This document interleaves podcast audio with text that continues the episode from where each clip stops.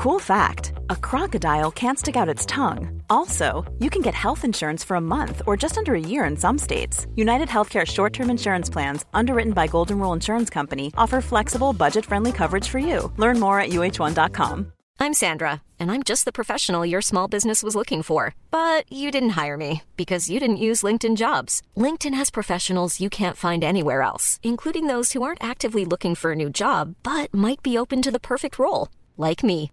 In a given month, over 70% of LinkedIn users don't visit other leading job sites. So if you're not looking on LinkedIn, you'll miss out on great candidates like Sandra. Start hiring professionals like a professional. Post your free job on linkedin.com/people slash people today. Herzlich willkommen bei Pool Artists.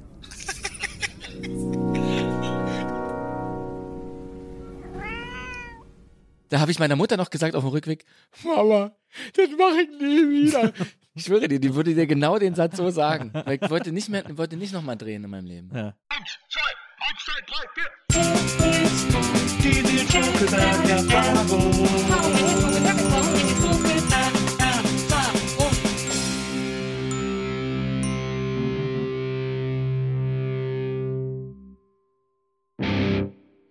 Hallo, liebe NBE-ZuhörerInnen. Herzlich willkommen zu einer neuen Folge der Nils Bokelberg-Erfahrung. Schön, dass ihr alle wieder dabei seid und schön auch, dass mein heutiger Gast hier ist.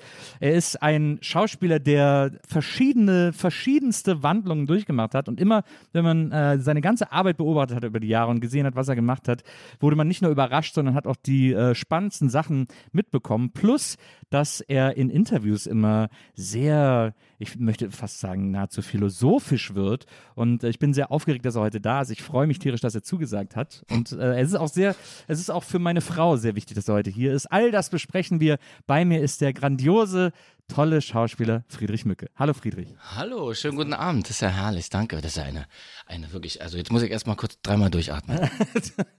Für dich ist es ja so, erstmal Prost. Ne? Wir haben, du wolltest ein Bierchen trinken, wir haben ein Bierchen besorgt. Zum Wohl. Äh, ich trink, äh, du trinkst einen äh, Pilz, ein einfaches ein Jever. Ich habe hier so einen, ein Freund von mir, Uke, der war auch, glaube ich, in der dritten Folge von der NBE. Uke Bosse. Genau. Ne, Kennst du Uke nee, auch, oder aber was? es gibt nur einen Uke, oder? Also, oder ich kenn, also alle kennen nur einen Uke, Ah, wirklich? hoffentlich. Du kennst naja, Uke? Also nein, ich kenne Uke nicht. Ich weiß aber, wer Uke ist. Ach so, ja. Uke, Uke sein Demo Genau. ist steil gegangen. Und dann kam der, naja, ist, Und das Bier hier ist von Uke, das hat Uke selbst gemacht. Mit so einem, mit so einem Brauer aus Bayern. zeig mal, wie das, Das- heißt. Das ist ein Altbier, das heißt Bussebeller. Busebeller. Aha. Das ist ein Altbier mit Ostfriesentee drin. Hast du noch eins da? Ja, klar. Ich, warte, ich hole dir mal eins. Ah, das ist ja toll. Also da muss ich gleich mal hier meinen Pilz tauschen gegen Busse, Busse. Uke Bussebier. Ist ja, ist ja irre. Auch in der Dose. Nur in der Dose eigentlich? Nils kommt gleich wieder und erklärt uns, ob dieses Bier. Nils, erwarten wir noch jemanden? Ich glaube, da holt ein Nachbar ein Paket ab. Hey, herzlich willkommen zu Hause. Oh, Wahnsinn. So ist es in Pankow. Für dich ist ja, das ist ja das Schöne, ne? Für dich ist das ja ein bisschen Heimatbesuch. Du äh, lebst ja mittlerweile in München Ja. oder schon äh, mittlerweile eigentlich seit Ewigkeiten schon, äh, aber bist ja hier in der Ecke aufgewachsen. Das stimmt, ich bin nicht weit weg von hier. Aufgewachsen und zwar in der. Also, wo war denn unsere erste Wohnung? Jetzt muss ich mal kurz überlegen. Ich bringe das immer durcheinander. Raumerstraße oder Kastanienallee? Ich glaube, die erste war in der, Kastanienallee in Prenzlauer Berg. Und die zweite Wohnung war dann in der Raumerstraße.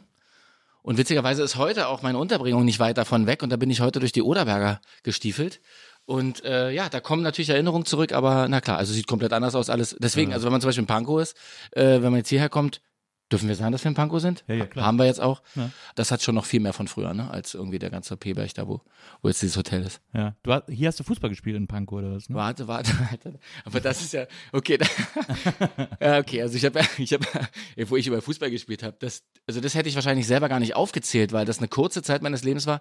Ich habe in einer, ja, ich habe in einer Bistums, also in der Bistumsliga Fußball gespielt, unter anderem, also neben wirklich Aber auch so, aber du hast doch als Jugendlicher hast du auch so, nee, warte, du hast doch in Schöneberg oder so. Wo hast du so gespielt? Schöne Weide. Schöne Weide, genau. Genau, also äh, Lok Schöneweide war ein Verein, FC Treptow war ein Verein, Turbine, wie hießen die davor noch?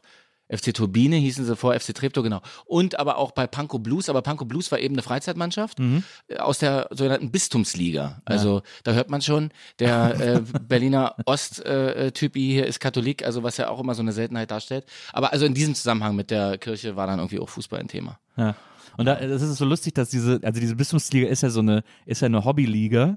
Das ist aber, steht aber fett als einer der ersten Einträge in deinem Wikipedia-Eintrag drin, Ja, geil. dass die Panko Blues, oder ist es eigentlich der Punk, bezieht sich auf die Musik oder auf die Farbe? Ne, bezieht sich auf Musik, weil ähm, in diesem Zusammenhang, also wie bin ich denn da reingekommen? Ich hatte sozusagen Kontakt mit Pankow-Musikern. Wie lange seid ihr noch mal hier? Weil hier gab es damals, also das war Ende der 90er, gab es hier eine Band, die hießen The Tide. Die kam komplett aus Pankow. Ja. Die haben so, also was haben die gespielt? Ska, Rhythm and Blues und so ein Kram.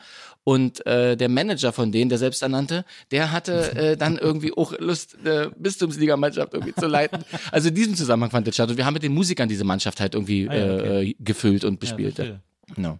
Das ist so lustig, weil äh, Maria, meine Frau, die ist ja auch hier, die ist ja quasi neben dir aufgewachsen, die ist in der Corina äh, Ah ja, gewohnt. weit, genau. ähm, und äh, da ist sie aufgewachsen und ihr Vater war äh, Berufsmusiker in der DDR. Der hatte auch eine Band, die war dann in den 90ern noch relativ bekannt, dazu hießen die. Äh, die hatten so ein paar Hits und von denen habe ich so diese ganze Kultur auch dieser, dieser DDR-Musik noch so ein bisschen äh, tiefer gelernt und einsteigen können und so und erfahren. Und, das, und du kommst ja auch quasi aus so einer künstlerischen Ecke. Dein Vater war ja Maler und also, aber ich meine, irgendwo steht, er hätte so äh, Kulissen, er wäre so Kulissenmaler gewesen, aber er war ja auch so, er hat ja auch richtig Bilder gemalt. Also mein ne? Vater war in erster Linie Bühnenbildner, Szenenbildner beim DDR-Fernsehen, also Bühnenbildner in Halle zum Beispiel im Theater oder in Anklam, äh, auch schon irgendwie zu Ostzeiten und dann äh, aber eben auch Szenenbildner am, äh, im, im DDR-Fernsehen. Und diese ganze malerische Geschichte, also so, dass er sich als Künstler oder als Maler eben immer verstanden hat, aber das ist schon seit er 17 ist, also hat er sich in die Landschaft gesetzt, äh, Mark Brandenburg und gemalt. Ne? Ja. Malt doch wirklich irre gute Bilder und immer noch und ist immer noch so sein, sein Ausgleich oder seine, ja, seine, vielleicht seine, ja, einfach seine innere künstlerische Stimme im Grunde, ne, die da irgendwie dann zutage tritt. Ja. Und Hast du auch Bilder von ihm zu Hause? Die ja, habe ich auch, aber ich habe nicht, noch nicht das Bild, was ich äh, wirklich unbedingt haben will, weil da haben wir irgendwie aus irgendeinem, ja. Hast, du, hast das Portemonnaie noch nicht weit genug Nee, nee, aufgemacht? nee, nee, nee. nee, ich habe gesagt, nee, das ist irgendwie, er meinte, ja, das kriegst du, wenn ich sterbe, tatsächlich. Und ich habe dann gesagt, okay, ist für mich total fein. Ist das Erbetal, gibt's ja äh, sozusagen äh, in Süden, also wir kommen ja eigentlich alle aus Köpenick, muss man auch wieder verwirrenderweise dazu sagen. Meine, so, wie, so wie Romano.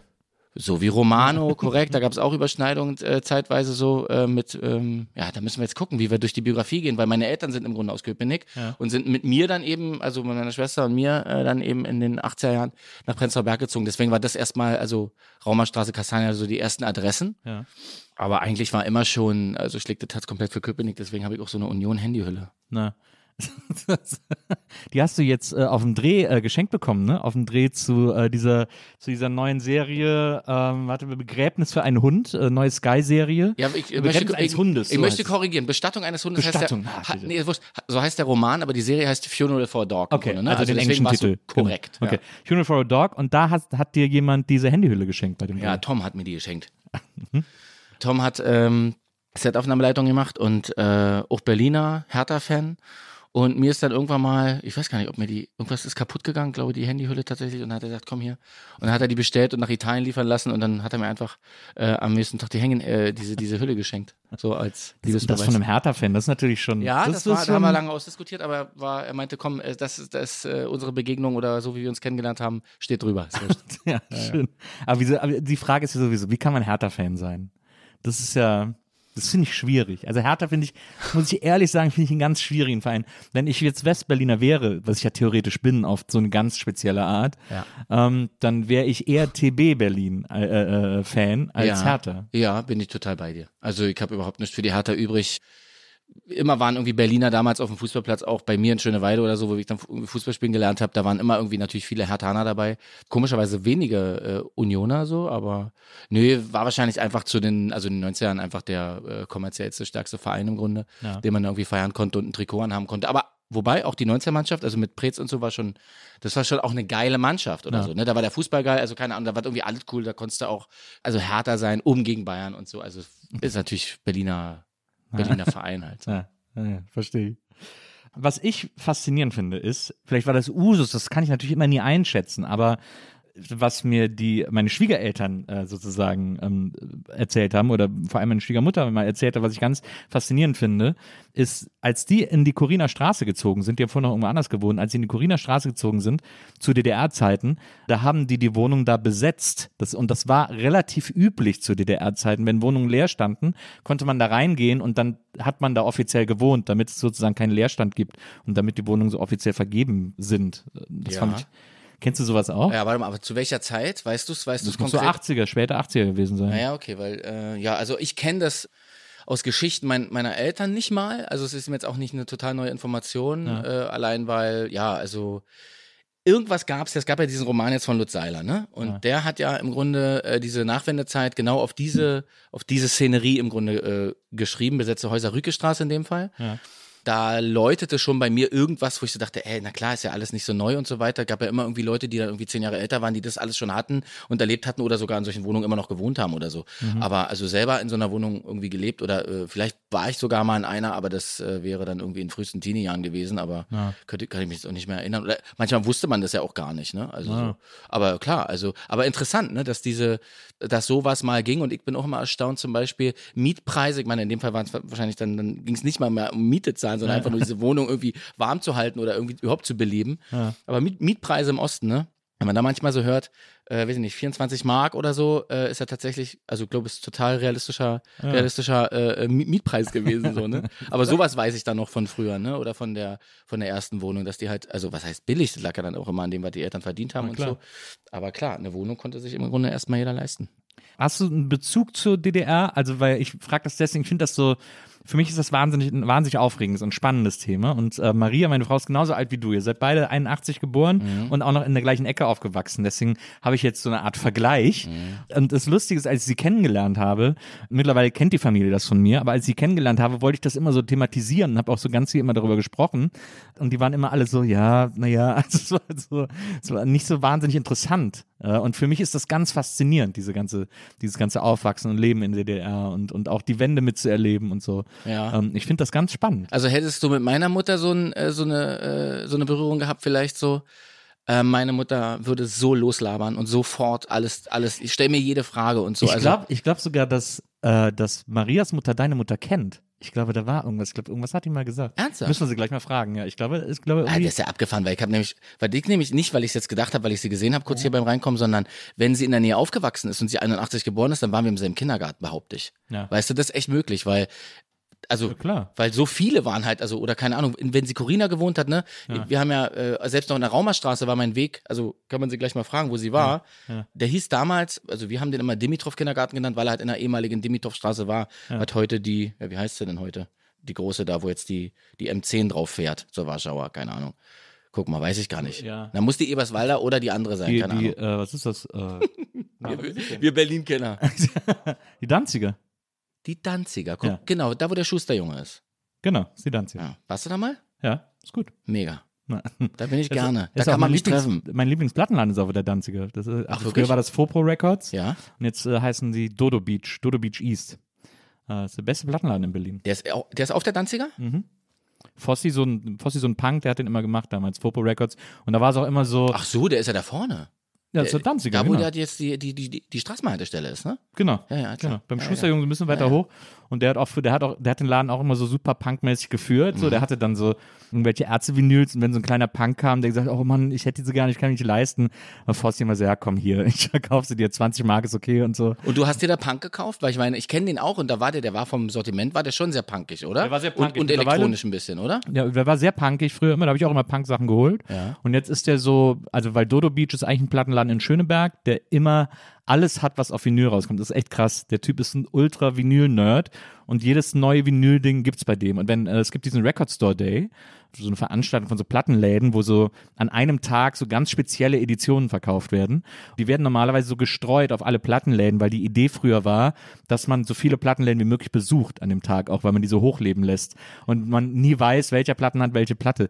Der hatte immer alle. Das war so krass. Aber jetzt alle von einer Richtung? Oder? Nee, alle aus, die an dem Tag veröffentlicht wurden. Alle, das, der hatte irgendeine Connection und hat immer alle Platten bekommen. Und das war so ein bisschen assi den anderen Läden gegenüber. Aber da habe ich mich dann morgens um 7 Uhr angestellt, um äh, äh, zu jagen. Und mittlerweile ist das ganz krass geworden, weil da ganz viele Leute so hingehen, die so, die wollen dann diese Editionen kaufen, um sie direkt am gleichen Tag noch auf Ebay reinzustellen. Und hast du noch aus dem Laden so eine Erinnerung? Also, weil das ist ja das, was ich irgendwie, also meine, wir können gleich mal über meine Ja. äh, Faszination für Platten reden oder so, oder wie ich Plattenläden besucht habe äh, zu einer gewissen Zeit, viel später wahrscheinlich als du in deinem Leben, aber so, dass du noch weißt, da habe ich auf jeden Fall diese Platte gekauft. Also, dass du dich an so eine bestimmte Platte auch erinnerst? Ja. In dem Laden, aus dem Laden? Ja, ja, also ich, also von ganz früher weiß ich es nicht mehr, weil ich war sicherlich auch schon mal irgendwie, weiß ich nicht, in den Nullern da oder so. Ähm, aber jetzt, als er noch Fopo Records war, weil er ist jetzt krass umgebaut worden, er ist jetzt auch ganz anders aufgeteilt und so, weil früher war die Theke ganz am Ende, die war auch so wie so ein kleiner Raum abgesperrt sozusagen mit so einem Fensterchen, äh, wo Fossi dann die Platten rausverkauft hat und hinten so das Lager hatte irgendwie. Und äh, das ist jetzt nicht mehr so. Aber da habe ich dann, ich weiß, also habe ich ein paar äh, gute Sachen gekauft, ein paar gute Punk-Sachen. Ähm, da habe ich auch Bodycount gekauft und so. Es war schon, war schon okay. Sehr gut. Na. Wo sind denn die Platten hier? Die sind hier irgendwo hinten. Wir sind hier im Wohnzimmer, hier direkt nebenan. Kann ich dir gleich mal, kann ich dir gleich mal zeigen. Äh, ja, also ich finde das, ich finde das eben sehr faszinierend, hier so aufgewachsen zu sein. Und auch wenn man so diese alten äh, Bilder sieht, noch aus den 90ern von der Ecke hier und so gibt's ja immer irgendwelche äh, Kurzfilme oder Postkarten. Hier wird auch mal so eine Doku zu DEFA-Zeiten gedreht in den 80ern, die ich mir irgendwie angeguckt habe und so. Ich finde das ganz, ganz spannend, wie, Ja. wie krass sich das auch gewandelt hat und wie anders das jetzt ist und äh, was noch so übrig ist vor allem. Das ist ja eigentlich immer am interessantesten. Ja, ich, also, es gab eine relativ, ist gar nicht so alt, zweijährige oder dreijährige Dokumentation, gibt's jetzt auch vom RBB, die deswegen so interessant ist, weil die ist Oderberger Straße, die kennst du vielleicht auch, ne? Ja. Und die ist deswegen sehr interessant, weil da kein, weil da kein äh, Voice-Over drüber liegt im Grunde, sondern da fäh- fährt einfach dieses Team vom Fernsehen mal die Straße ab und Ja. guckt mal, wer da noch wohnt und was da so passiert ist. Und es ist echt geil, in der Doku da mal zu sehen, was da jetzt für ein, für ein Geist herrscht, der aber echt mit früher noch eine gewisse Verbindung hat, was man vielleicht so gar nicht glauben würde, wenn man nicht in die Wohnungen geht, wenn man nicht in die Hinterhöfe Ja. geht und guckt, ah, da sind ja die Leute da teilweise seit 30, 40 Jahren drin oder, Ja. oder länger sogar, ne? Ja. Empfehlung an der Stelle. Oderberger Straße, Dokumentation, Fernsehen, ja. Wirst du wehmütig, wenn du das ja gerade eben gesagt hast, das Hotel ist direkt um die Ecke von, also ist ja der Ecke Kastanienallee irgendwie, ähm, Ja. wenn du da so langläufst jetzt und so ein bisschen an äh, die Kindheit äh, denkst, wirst du dann sehr nostalgisch, denkst dann sehr viel an damals zurück oder? Nee, also es ist irgendwie eine andere Form. Also ich glaube, weiß, was du meinst oder was, oder das empfindet wahrscheinlich jeder wieder für sich dann individuell, aber ich kann erstmal mit deinen Worten was anfangen. Also Ja. Berlin zu besuchen ist immer wieder, äh, weil ich eben in München lebe äh, und jetzt schon eine ganze Weile, äh, über zehn Jahre, auf jeden Fall zwölf Jahre schon, ist Berlin zu besuchen also immer zunehmend, auch stärker werdend, immer wieder ein Erlebnis, ein stärker werdendes Erlebnis in so eine Richtung. Also wo ich so denke, wer war ich hier eigentlich immer und so und wer war ich äh, und da bin ich noch nicht beim Kind, sondern ich gehe eher gerade so die Jahre zurück, als ich hier weggezogen bin Ja. und vielleicht wird sich das in also mit zunehmenden Jahren Noch sozusagen weiter zurück? ja, das ist sozusagen, das drehen, beginnt jetzt ja. bei 27 und geht dann vielleicht die 20er zurück. Die tauchen gerade auf, als ich hier gesagt habe, so ciao, auf jeden Fall und echt weg hier, ich wollte hier richtig weg und äh, bereue das null, ne? Und ich habe auch immer eigentlich, also den letzten, mh, ja, auf jeden Fall zehn, fünf, also fünf Jahren auf jeden Fall, nie das krass vermisst oder so. Ja. Und jetzt von der Woche war ich mal da, kurz für zwei Tage und stand auf der Warschauer Brücke Ja. und war erstaunt über, also ich meine, das habe ich schon öfter mal wahrgenommen, dass da wirklich alles fehlt, was da früher war. Also Ja. es ist wahnsinnig viel Himmel auf einmal da, weniger Häuser, also Richtung Eastside da natürlich ist da viel los, Richtung O2-World und so. Aber wenn du in die andere Richtung guckst und den, diesen Wasserturm siehst beim Ostkreuz, ist, dann kam so, ey, wer war ich denn eigentlich hier und so. Dann kommt sowas hoch, Ja. was irgendwie mein, mein Herz irgendwie triggert, ne? Und wo ich so an mich so denke, wie ich früher war und ob mir was fehlt eigentlich, ist die Frage. Aber äh, was ist denn die Antwort? Fehlt dir was? Mhm. Ja. Oder bist du, oder bist du ein Münchner geboren in den Körper eines Berliners?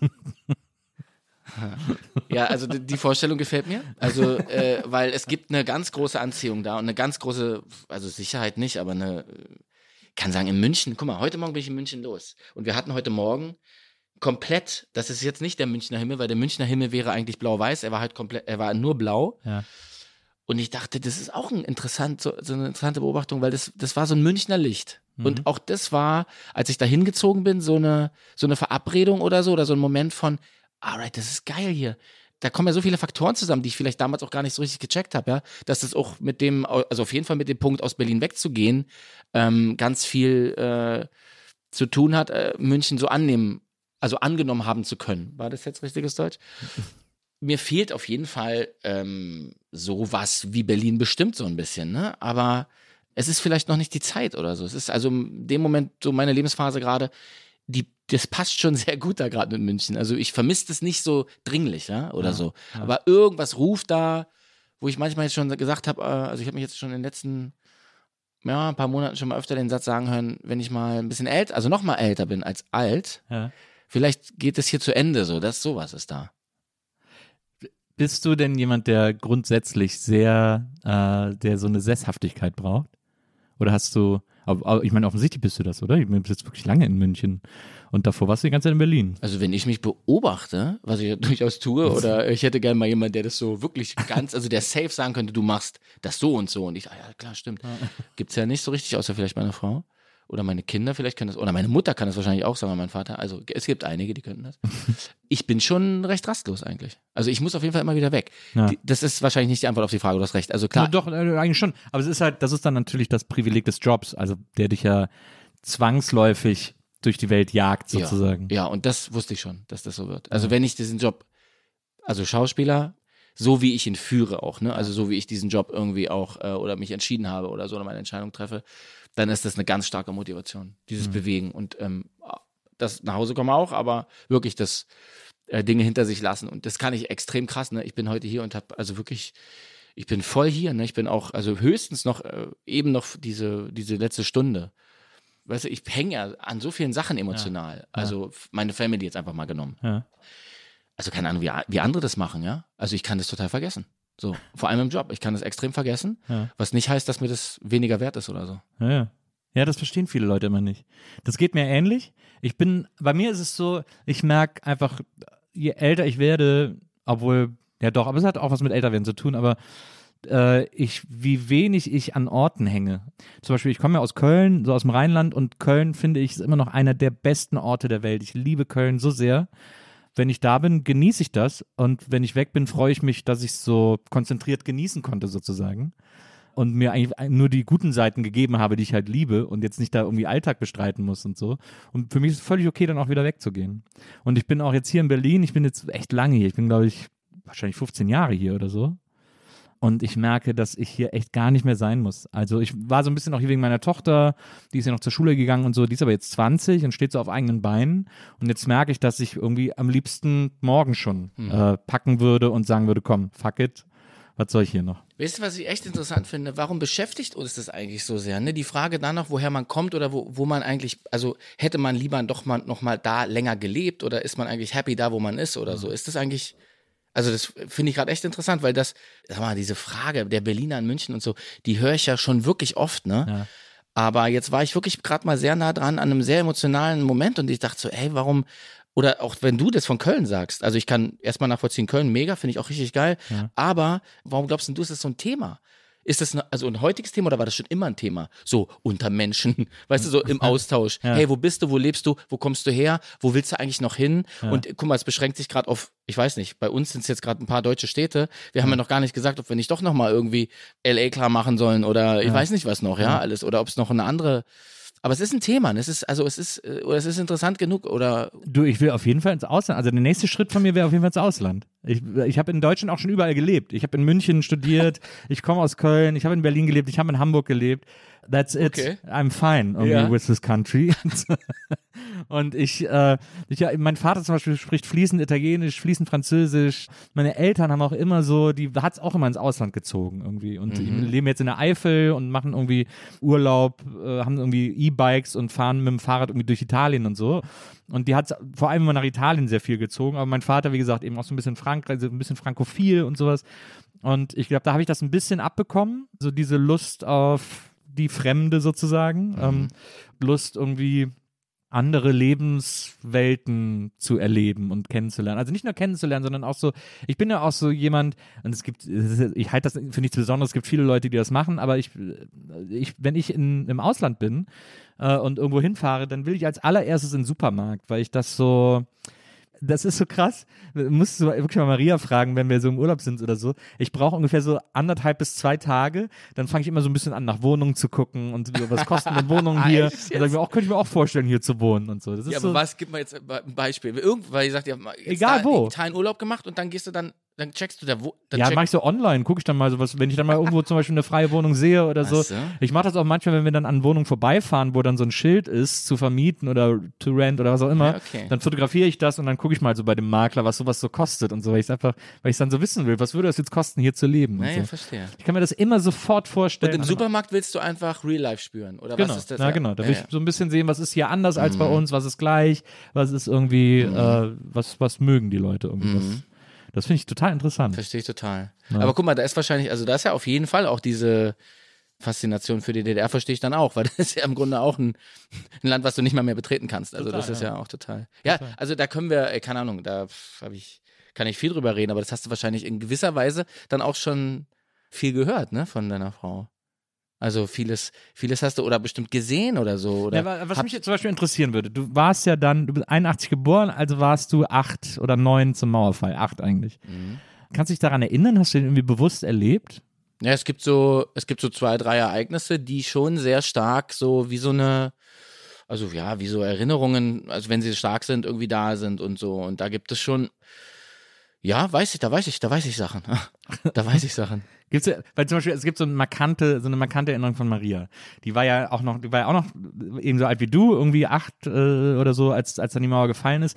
Und dann ist ihr als erstes aufgefallen, als Kind, dass auf den Spielplätzen, wo sie ihr ganzes Leben lang bis dahin immer hingegangen ist, plötzlich auch sehr viele Obdachlose waren, die dann da irgendwie ein Bierchen getrunken haben, sich da irgendwie gemütlich gemacht haben. Irgendwie so. Also bald quasi die Mauer auf war und die Stadt äh, vereint war. Das ist ihr voll aufgefallen. Das war vorher nicht so. In der DDR war Obdachlosigkeit ja gut weggesperrt sozusagen. Auf jeden und dann, Fall. Und plötzlich war das, war das irgendwie ein Thema und dann ist sie als Kind über den Spielplatz gelaufen und hat dafür demonstriert, dass die Mauer wieder aufgebaut wird, weil sie wollte, dass die Spielplätze wieder zugänglich werden. Echt? Und die Eltern so, nee, pst, nein, fanden das dann, weil sie es natürlich nicht kapiert hat irgendwie, Ja. ähm, weil sie eben noch ein Kind war. Und das ist aber so eine super markante Erinnerung für sie. Ja, ja, ich habe, also ich, also das finde ich eine Kant habe ich noch nie gehört, finde ich aber echt, also macht total Sinn auch. Verstehe ich. Äh, sowas kannte ich jetzt also auf jeden Fall von, wo waren wir denn da? Da haben wir schon in Schöneweide gewohnt. Ganz markante Erinnerung ist eine heftige Geruchsveränderung beim Übergang. Also wirklich beim Übergang Wirklich? nach, ja, nach Westberlin. So ein erster, äh, äh, so eine erste Begegnung auf dem, in Anführungsstrichen, Türkenmarkt. Das war aber auch total interessant, dass Ja. auf einmal, dass du da so viele, klar, die ganzen Gemüsesorten und so, das war jetzt, also meine Eltern sind jetzt mit mir nicht in den Supermarkt rein, aber es hat schon gereicht, in Neukölln irgendwie draußen einen Markt zu sehen, wie viel, wie viel Gemüse es gibt, Hm. wie viele Farben, also diese Farbengeschichte ist ja auch so, das führt ja bis zu, ne, also manche Doku sprechen ja da irgendwie von Leuten, die da irgendwie halbwegs umgefallen sind im, im Supermarkt oder äh, weil sie irgendwie diese Reize nicht aushalten konnten, aber mir ist aufgefallen, wirklich eine Geruchsveränderung und die liegt äh, wohl stark am Dieselmotor. Ah, verstehe. Ja, na klar. Und das macht total Sinn, weil, ähm, und ich habe das, ist- das kann man sogar noch, das kann ich jetzt nur wirklich ein bisschen mit Halbwissen nur andeuten. Ich habe da mal mit meinem Vater drüber gesprochen und der hat mir mal ziemlich genau erklärt, ich konnte mir noch nicht alles so merken, weil ich jetzt überhaupt kein Techniktyp bin oder kein Autotyp, ähm, was eigentlich die Motoren waren im Osten Mhm. und was da so gerochen hat. Was dann irgendwann natürlich für ein Kind oder für jeden dann irgendwie relativ selbstverständlich war, wie es da gerochen hat, wenn Autos an die vorbeigefahren sind. Und das war komplett anders da, ne? Das war also Wahnsinn und ich fand das also wirklich lecker oder so und ich fand das angenehm. So ein erstes äh, äh, Auto zum Zusammenstecken, die Connectables damals von Hot Wheels oder so. Das sind natürlich so Spielzeuge, die so, die fand ich irre, ne? Ja. Es gab Sachen, also wir waren ja aus Berlin, wir waren ja nicht mal, ne, die Zone so, aber ähm, da gab es schon mal irgendwie Spielzeug vorher und so. Da hatte ich schon mal so einen Kontakt. Selbst diese Spielfiguren, damals so eine He-Man-Figur, Ja. hat gerochen, also wie der Westen. Ne? Also der Westen hat im Grunde einen Geruch gehabt. Die S-Bahn ist ähm, lang gefahren, war äh, hier Baumschulenweg, Treptow, also Plenterwald. Dann hat man darüber geguckt nach Neukölln, hat meine Mutter mal gesagt, da drüben das ist der Westen. Und es war für mich einfach ein Neubaughetto. Und ich habe, also das war für mich als Kind so ein wirklich so ein Bild von äh, von das ist der Westen. Ah ja, Ja. okay. Ähm, das dann zu betreten war dann so, also Neukölln oder Britz, äh, da die Ecke Johannisthal, da kommt dann glaube ich Britz. Das sah dann schon so aus, ne? Aber also vier saubere Straßen, ganz eindeutig vier saubere Straßen, so glatt geteert, so Ja. keine, weißt du, nichts was holpert, nichts was Ja, stolpert, so. nee, ach, da gibt's viele, auch unser Fußballplatz, der war im Nu einen Tatanplatz und dachte, wo ist der Schotter hin? Ich fand es aber Bombe, weil auf einmal war das halt so ein geiler Platz mit, weißt du, der sah cool aus und naja, und dann auch interessante Beobachtung, aber das hat nichts mit Ost und West zu tun, sondern mit dem Jugoslawienkrieg, dass wir dann irgendwie 91 irgendwie dann auf dem Platz dann mit den ganzen Jugoslawen und Kroaten äh, Fußball gespielt haben. So, das war Ja. eine mega Zeit eigentlich so, genau. Sowas fällt mir dann irgendwie ein, genau. Na, ich find's mega. Ich habe so, ich habe als Kind, da habe ich dann so Nachrichten gesehen und das irgendwie alles so halb war kapiert, was da erzählt wurde und so. Und deswegen äh, hatte ich äh, immer die Vorstellung von der DDR als so ein Land, wo so an allen Hausecken oben so Videokameras hängen, weil immer gesagt wurde, es sei ein Überwachungsstaat im, im Westfernsehen sozusagen.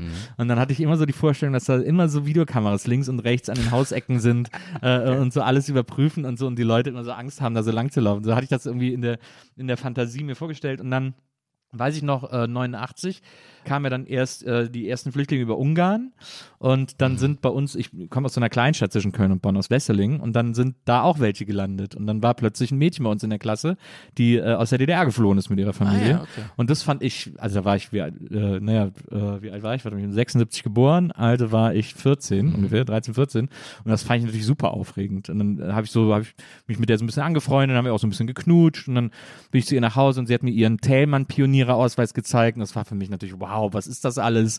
Äh, wieso gibt es das? Das ist ja crazy und so. Das war, ich fand es wahnsinnig aufregend. Also weil es ist wirklich so Stories aus so einer ganz anderen Welt irgendwie. Ja, ja, ach, das ist ja irre. Ja. Weißt du noch, wie die hieß? Na, Also ich, hatte sie auch einen Ostnamen? Nee, ich glaube Nadine, So, oder ich glaube das Nadine oder so ähnlich hieß sie. Das weiß ich aber leider nicht mehr genau. Sie hatte aber eine große Schwester und die hat mir dann, ich glaube, das war damals das zweite No Twist Album äh, mal geliehen. Ja. das ich dann das erste Mal gehört habe und das war auch eine sehr große Erweckung für mich, äh, No Twist zu Hilf hören. mir mal kurz, weil das, wann war denn das?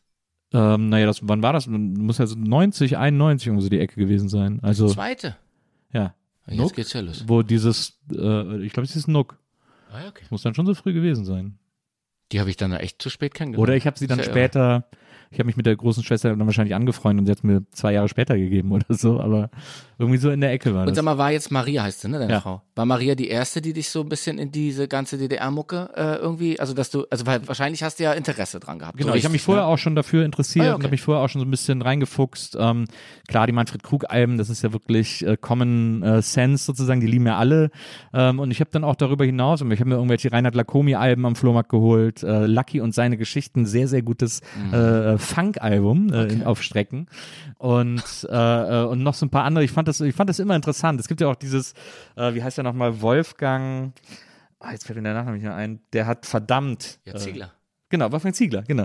Verdammt und dann stehst du im Regen. Die DDR-Antwort auf Verdammt, ich lieb dich. Aber ein geiler 80er-Song. Ja, der Mega ist geile super. Nummer. Ja, auf jeden Fall.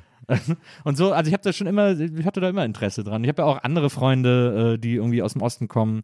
Meine äh, beste Freundin Chiara Schoras, die ja auch die Mutter meiner Tochter ist, durch die kennt ja auch so Leute wie die Rönnebecks zum Beispiel. Äh, auch die Rönnebecks? Marie Rönnebeck, Schauspielerin, äh, ihre Schwester Emma Rönnebeck, auch Schauspielerin. Ja. Und ihr Vater Uwe Kapern, auch Schauspieler. Alles außer Uwe Kapern auch so viel in der DDR äh, gespielt und so. Ah ja, okay. Alles so Ost, äh, äh, ostdeutsche Schauspieladel Ja, sozusagen. ja, das, ach so, das gibt's dann nämlich auch noch, das stimmt. Also du hast ja recht, es gibt ja die, äh, sag mal, so eine, so eine, so eine Musikerriege, manchmal überschneidet sich dann zum Genau. Schauspiel hin. Ja, genau. Ja, ja, okay, ja, stimmt. Und dann gibt's eben noch diese, die Spieler, die Ostspieler. Und also mit, mit Anhang, ne? Na, Was dann so bis in unsere Generation führt oder so. Naja. Und das ist so, und deswegen, ja, Chiara hat ja auch damals zum Beispiel äh, gedreht mit, ähm, wie heißt er, der vor kurzem gestorben ist. Dieter Mann. Nee, noch ein bisschen länger her, äh, so Mitte, Ende letzten Jahres, ähm, auch so ein Ostberliner äh, oder ein ostdeutscher Schauspieler. Das wissen jetzt wieder alle und wir kommen nicht äh, drauf. Wie heißt der nochmal? Gwiestek. Ich, sehe ja. heute schon Robert. Ja, wie heißt der denn jetzt? Ja, ja Michael. Genau, genau, Richtig. Michael Gwiestek. Ja, auch ein super Typ. Da war sie ja irgendwie einmal im Sommerfest und äh, und ist ja auch ein crazy Hund gewesen. Also, das, ich liebe diese Typen, ne, die dann so diese Stories auch erzählen und so und die auch Mhm. immer so, die immer so ein bisschen, in Köln sagt man, sich für nix fies sind. Ach, geil. Äh, das fand ich, das finde ich immer Sehr super gut. irgendwie. Ja. Nee, und dadurch habe ich so, dadurch hatte ich schon immer so ein Interesse daran und das ist immer so ein Faszinosum für mich. Also Mhm. gerade, gerade auch als Künstler in der DDR gearbeitet zu haben und diese ganze kreative Szene, Musiker, Schauspieler, Filmbranche, Musikbranche und so, das finde ich schon sehr faszinierend. Ich habe auch vor zwei Jahren oder vor, ja, vor ungefähr zwei Jahren habe ich einen Podcast gemacht über Renft. Ja. Das war ja so die große Rockband der Absolut, DDR. ja. Und die haben so, da konnte man so gut an der Band auch die Geschichte des Landes nacherzählen, weil die sehr früh angefangen haben. Ist das die so, Band mit Cäsar? Mit diesem, mit diesem? Genau, Ja, ja. genau. Ah, ja und die sind ja super früh verboten worden. Und dann haben sie sich wieder neu erfunden. Dann hatten sie, dann hießen sie The Butlers äh, irgendwann 59 oder so. Und dann haben sie, durften sie irgendwann wieder Renft nennen und dann auch schon wieder, haben sie sich gestritten. Dann war wieder die Hälfte der Band weg. Dann wurden sie wieder verboten. Dann haben sie Karussell gegründet und so weiter und so fort. ja, irre. und, äh, und es geht immer so weiter. Und das ist ganz faszinierend, da so einzutauchen und sich diese ganzen Storys alle anzuhören. Abgesehen davon, die Musik auch toll ist, ne? Ja, also, absolut. Ich, also da gibt es Stücke teilweise, wo man sagt, also keine Ahnung, wer so, äh, also da sind, also für mich, für meiner Leben, nach Süden zum Beispiel ist jetzt Lift, glaube ich, ne? So, Ja. ist ein Song von Lift, glaube ich. Da sind teilweise so Sachen, die kennt man dann nicht mal von Musik, also man kann ja nicht alles kennen, aber wirklich internationalen, wirklich, äh, also internationales Niveau. Also was heißt Niveau, aber du weißt, was ich Na, meine. Es ist absolut. sehr originell. Naja. Mhm. Finde ich auch. Also es ist auch so oft, man merkt auch, wovon es dann irgendwie beeinflusst ist und dann findet es aber, was ja sowieso interessant ist, also musikalisch ist es sowieso ganz oft ähm, viel aufregender, als man denkt und dann gibt es immer so Perlen. Mein Schwiegervater, der ja eben auch selber Musiker war und auch so ganz viele Nummern kennt, der hat mir so zwei ganz alte Pudis-Nummern vorgespielt. Ja. Das ist so original Black Sabbath. Die sind so Wow. hart Ah, und geil. die und er singt aber wirklich mit so einem so, so ein Iron Maiden-mäßiges Falsett, das Maschine da an den Tag legt. Weißt du, wie die heißen? Also, ich oder sonst musst du mir die mal bitte ich, äh, ich verlinken lasse dir mal oder so, ja? Richtig geil. Ja geil. Richtig harte Rocknummern. Ja, und so deswegen, äh, dem freut das natürlich auch, dass ich da, dass ich da irgendwie so interessiert dran bin und, und dann zeigt er mir manchmal Sachen. Ist aber auch ein großer Beatles-Fan, also mit dem kann ich sowieso immer viel über, über Musik quatschen und ja, und deswegen, und diese ganze DDR-Musikszene, diese ganze Amiga-Sache ist für mich halt als Musiksammler so aufregend, weil da eine komplette, ein kompletter 40-jähriger Musikmarkt ist, den ich fast gar nicht kenne. Und das ist ja total geil. Ja, eigentlich. Wahnsinn. Ja, total. Ja, ich, finde, also, ich finde, also, was ich, was ich ganz interessant finde, ist, was man, woran ich Ostplatten von Westplatten unterscheiden kann, sind meistens die Texte. Ich finde, dass es eine ganz andere Art in der DDR gab zu Texten als in Westdeutschland. nämlich, wo würdest du sagen, wäre. ja, also, ein, andere, ein, andere, ein, anderes, ein anderes Wortgefühl gibt's, äh, gibt's. Das in- beschreiben ja Leute, bis, also bis heute, also am Set, ne, wo man sagt, also da sind die Leute vielleicht sprachlich auch sehr, weiß ich nicht, sensibel Mhm. genug, um, um dir das glaubhaft zu vermitteln, dass sie meinen, zu hören, dass man aus dem Osten kommt. Also. Am- Äh, vom Duktus her. Ja, am, genau, vor, vor allem vom Duktus, weil klar, du kannst vielleicht, wenn du lang genug in Berlin lebst, vielleicht sogar einen Berliner, beim Berliner hören, ob er aus dem Westen oder aus dem Osten kommt. Aber jetzt wirklich zu, also das waren schon interessante Gespräche darüber, wie hörst du denn, dass ich aus dem Osten bin oder wie würden wir das oder ich das denn selber beschreiben, ne? Und ich habe also mein Gefühl ist ja- ist ja das gleiche. Ich habe ja auch schon versucht mal am Set zu beschreiben einer Kollegin, äh, wo ich glaube, wo der Unterschied liegt oder so. Und das ist mir ja total schwer gefallen, aber ich kenne ihn halt auch, ne? Und ich kenne ihn extrem. Also ich weiß nicht, was du hörst oder, Ja. oder fühlst, aber wenn ich zum Beispiel den Romano höre, Ja. dann ist mir das vertraut wie nix anderes. Ne? Ja. Das ist so krass. Und ich denke dann so, also neben dem, dass da so ein bisschen mitperformt wird, also ich finde auch alles immer so ein bisschen ha und so.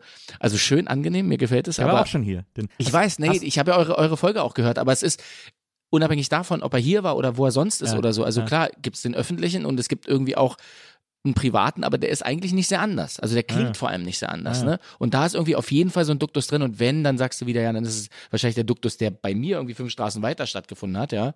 Weil den ich, ich habe den morgens irgendwie auf dem Weg zur Erzieherschule, jeden Morgen, hallo, weißt du, so der Typ mit den langen Haaren und so.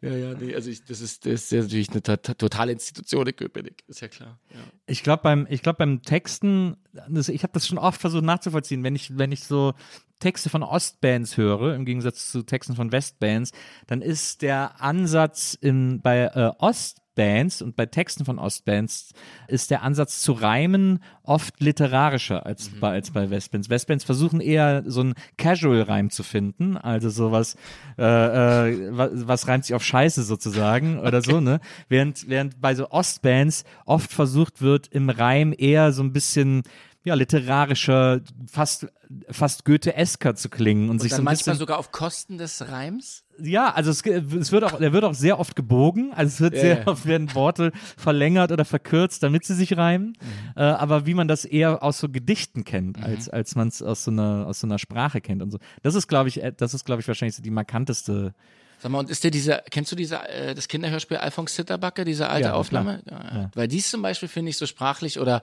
so vom Klanglichen her enorm in so einer, also das ist ja wirklich, glaube ich, sehr, sehr alt. Mhm. Also ich pf, will nicht lügen, aber vielleicht sind es 60er, weiß nicht, vielleicht sind es 70er, aber Bestimmt, ja. es klingt, es ist wirklich so eine Sprache, wo man manchmal denkt, warum ist es auch, also das ist, was ich dann nicht so als, als sehr inspirierend empfinde, aber dennoch interessant, äh, so eine gewisse Monotonie auch, aber das ist eine Hörspielfrage, also das hat nichts mit Ja. Texten zu tun Ja. und auch nichts mit der literarischen Vorlage, aber da ist eine Art, sagen wir mal, da kommt der Duktus schon, also oder ein gewisser Duktus, den ich auch so der DDR ich oder der so DDR-mäßig empfinde, Ja. auch stark raus, ja. Bist du auch mit dem äh, Traumzauberbaum aufgewachsen? Ja, extrem. Also klar, das war die äh, mehr als Schlaps und Schlumbo oder so. Da gibt's ja dann irgendwie ne, diese Rankings Ja. oder so. Aber das war auf jeden Fall. Nee, wobei, das war nicht Ra- Traumzauberbaum, es war, also den hatten wir auch, aber das war äh, Geschichtenlieder. Ah, ja. Das war die Platte von Lakomi, die wir gefeiert haben. Und ich glaube auch nur die hatten wir auf Platte. Ja. Das, dass es da noch mehr gab, kam dann irgendwie, weiß ich nicht, hat man dann im Musikunterricht vielleicht mal irgendwie behandelt sogar. Aber wie geil, ne? Also ich meine, so ein musikalisches Niveau und ta tatsächlich auch so ein poetisches Niveau irgendwie in der, in der Schule zu bekommen, ne? Ja. Das war schon auch ein totales, äh, also totale Erinnerung im Grunde an meine Musiklehrerin damals. Dann schon in Schöneweide, aber schon noch zu Ostzeiten. Geniale Frau, ne? Also Ja. da, ich hatte mal eine Band in, also das war so ein Seiten, so ein bisschen so ein Seitenprojekt von der eigentlichen Band. Und da habe ich ins Booklet, weil wir dann so eine CD gemacht haben, relativ aufwendig, und dann, bei wem wollen wir uns bedanken und so. Und da habe ich mich bei Frau Heidig bedankt für im Grunde diese ganze musikalische Erziehung, ne? Also die mir irgendwie nie zuteil wurde, weil ich kein Instrument in irgendeinem Verein oder in irgendeinem Privatunterricht gelernt hatte Ja. oder so, sondern mir das Klavierspielen irgendwie so selber beigebracht habe. Aber sie war schon ein bisschen der ausschlaggebende Punkt so in Richtung Musik auf jeden Fall. Ja. Hast du noch eine Band? Nee. Hättest du gern wieder eine? Ja. Ich auch. Ich hätte so gern wieder eine Band. Ich, auch, ich, hab, ich hatte eine Band, wir haben zwei Alben gemacht und waren noch auf Tour und so. Ja. Und ich vermisse es so sehr, Musik zu machen. Also ich mach so selber für mich alleine. Ja, irre, Ukulele oder? Ist doch, so aber was? Aber ich meine, also eigentlich, da würde ich dir ja zurufen, kannst du mir auch gleich zurufen. Also, ja, mach doch. Also, Ja, ich meine, ja. aber woran, woran, woran, woran? Es ist irgendwie, ja, man checkt nicht so richtig, woran es liegt. Aber es ist irgendwie so kompliziert, eine Band zusammenzustellen. Also ich finde auch, je älter man wird, desto komplizierter ist man ja im, im sorglosen Zugehen auf Fremde, sozusagen. Mhm. Und aber ich vermisse es, gar- also weil dieser Prozess mit einer Band zusammen Musik zu schreiben und im Proberaum abzuhängen und zu jammen und manchmal auch völlig ergebnislos da rauszugehen und nach Hause zu gehen und manchmal eben rauszugehen und gedacht haben und zu denken, oh, ich habe heute den geilsten Song aller Zeiten geschrieben, der da entstanden ist und so. Das ist mit nichts auf der Welt vergleichbar, dieses Gefühl, finde ich. bin ich voll bei dir und ich habe oft irgend, also oft das Gefühl, auch während der Schauspielschulzeit oder während dieser ganzen Geschichte von ich werde ein Schauspieler und jetzt bin ich einer und so, sag mal, nur dreimal, während ich das mit der Band irgendwie 80 Mal hatte oder 100 Mal, was gemeinsam spielen ist, ne? Also gemeinsam spielen auch auf einem Konzert ist genau das, was ich eigentlich im, im Schauspiel suche. Und es ist mir nur dreimal begegnet und es ist so wenig. Und es ist aber dennoch, es lohnt sich total dafür, auch zu, also auch Schau zu spielen. Ja.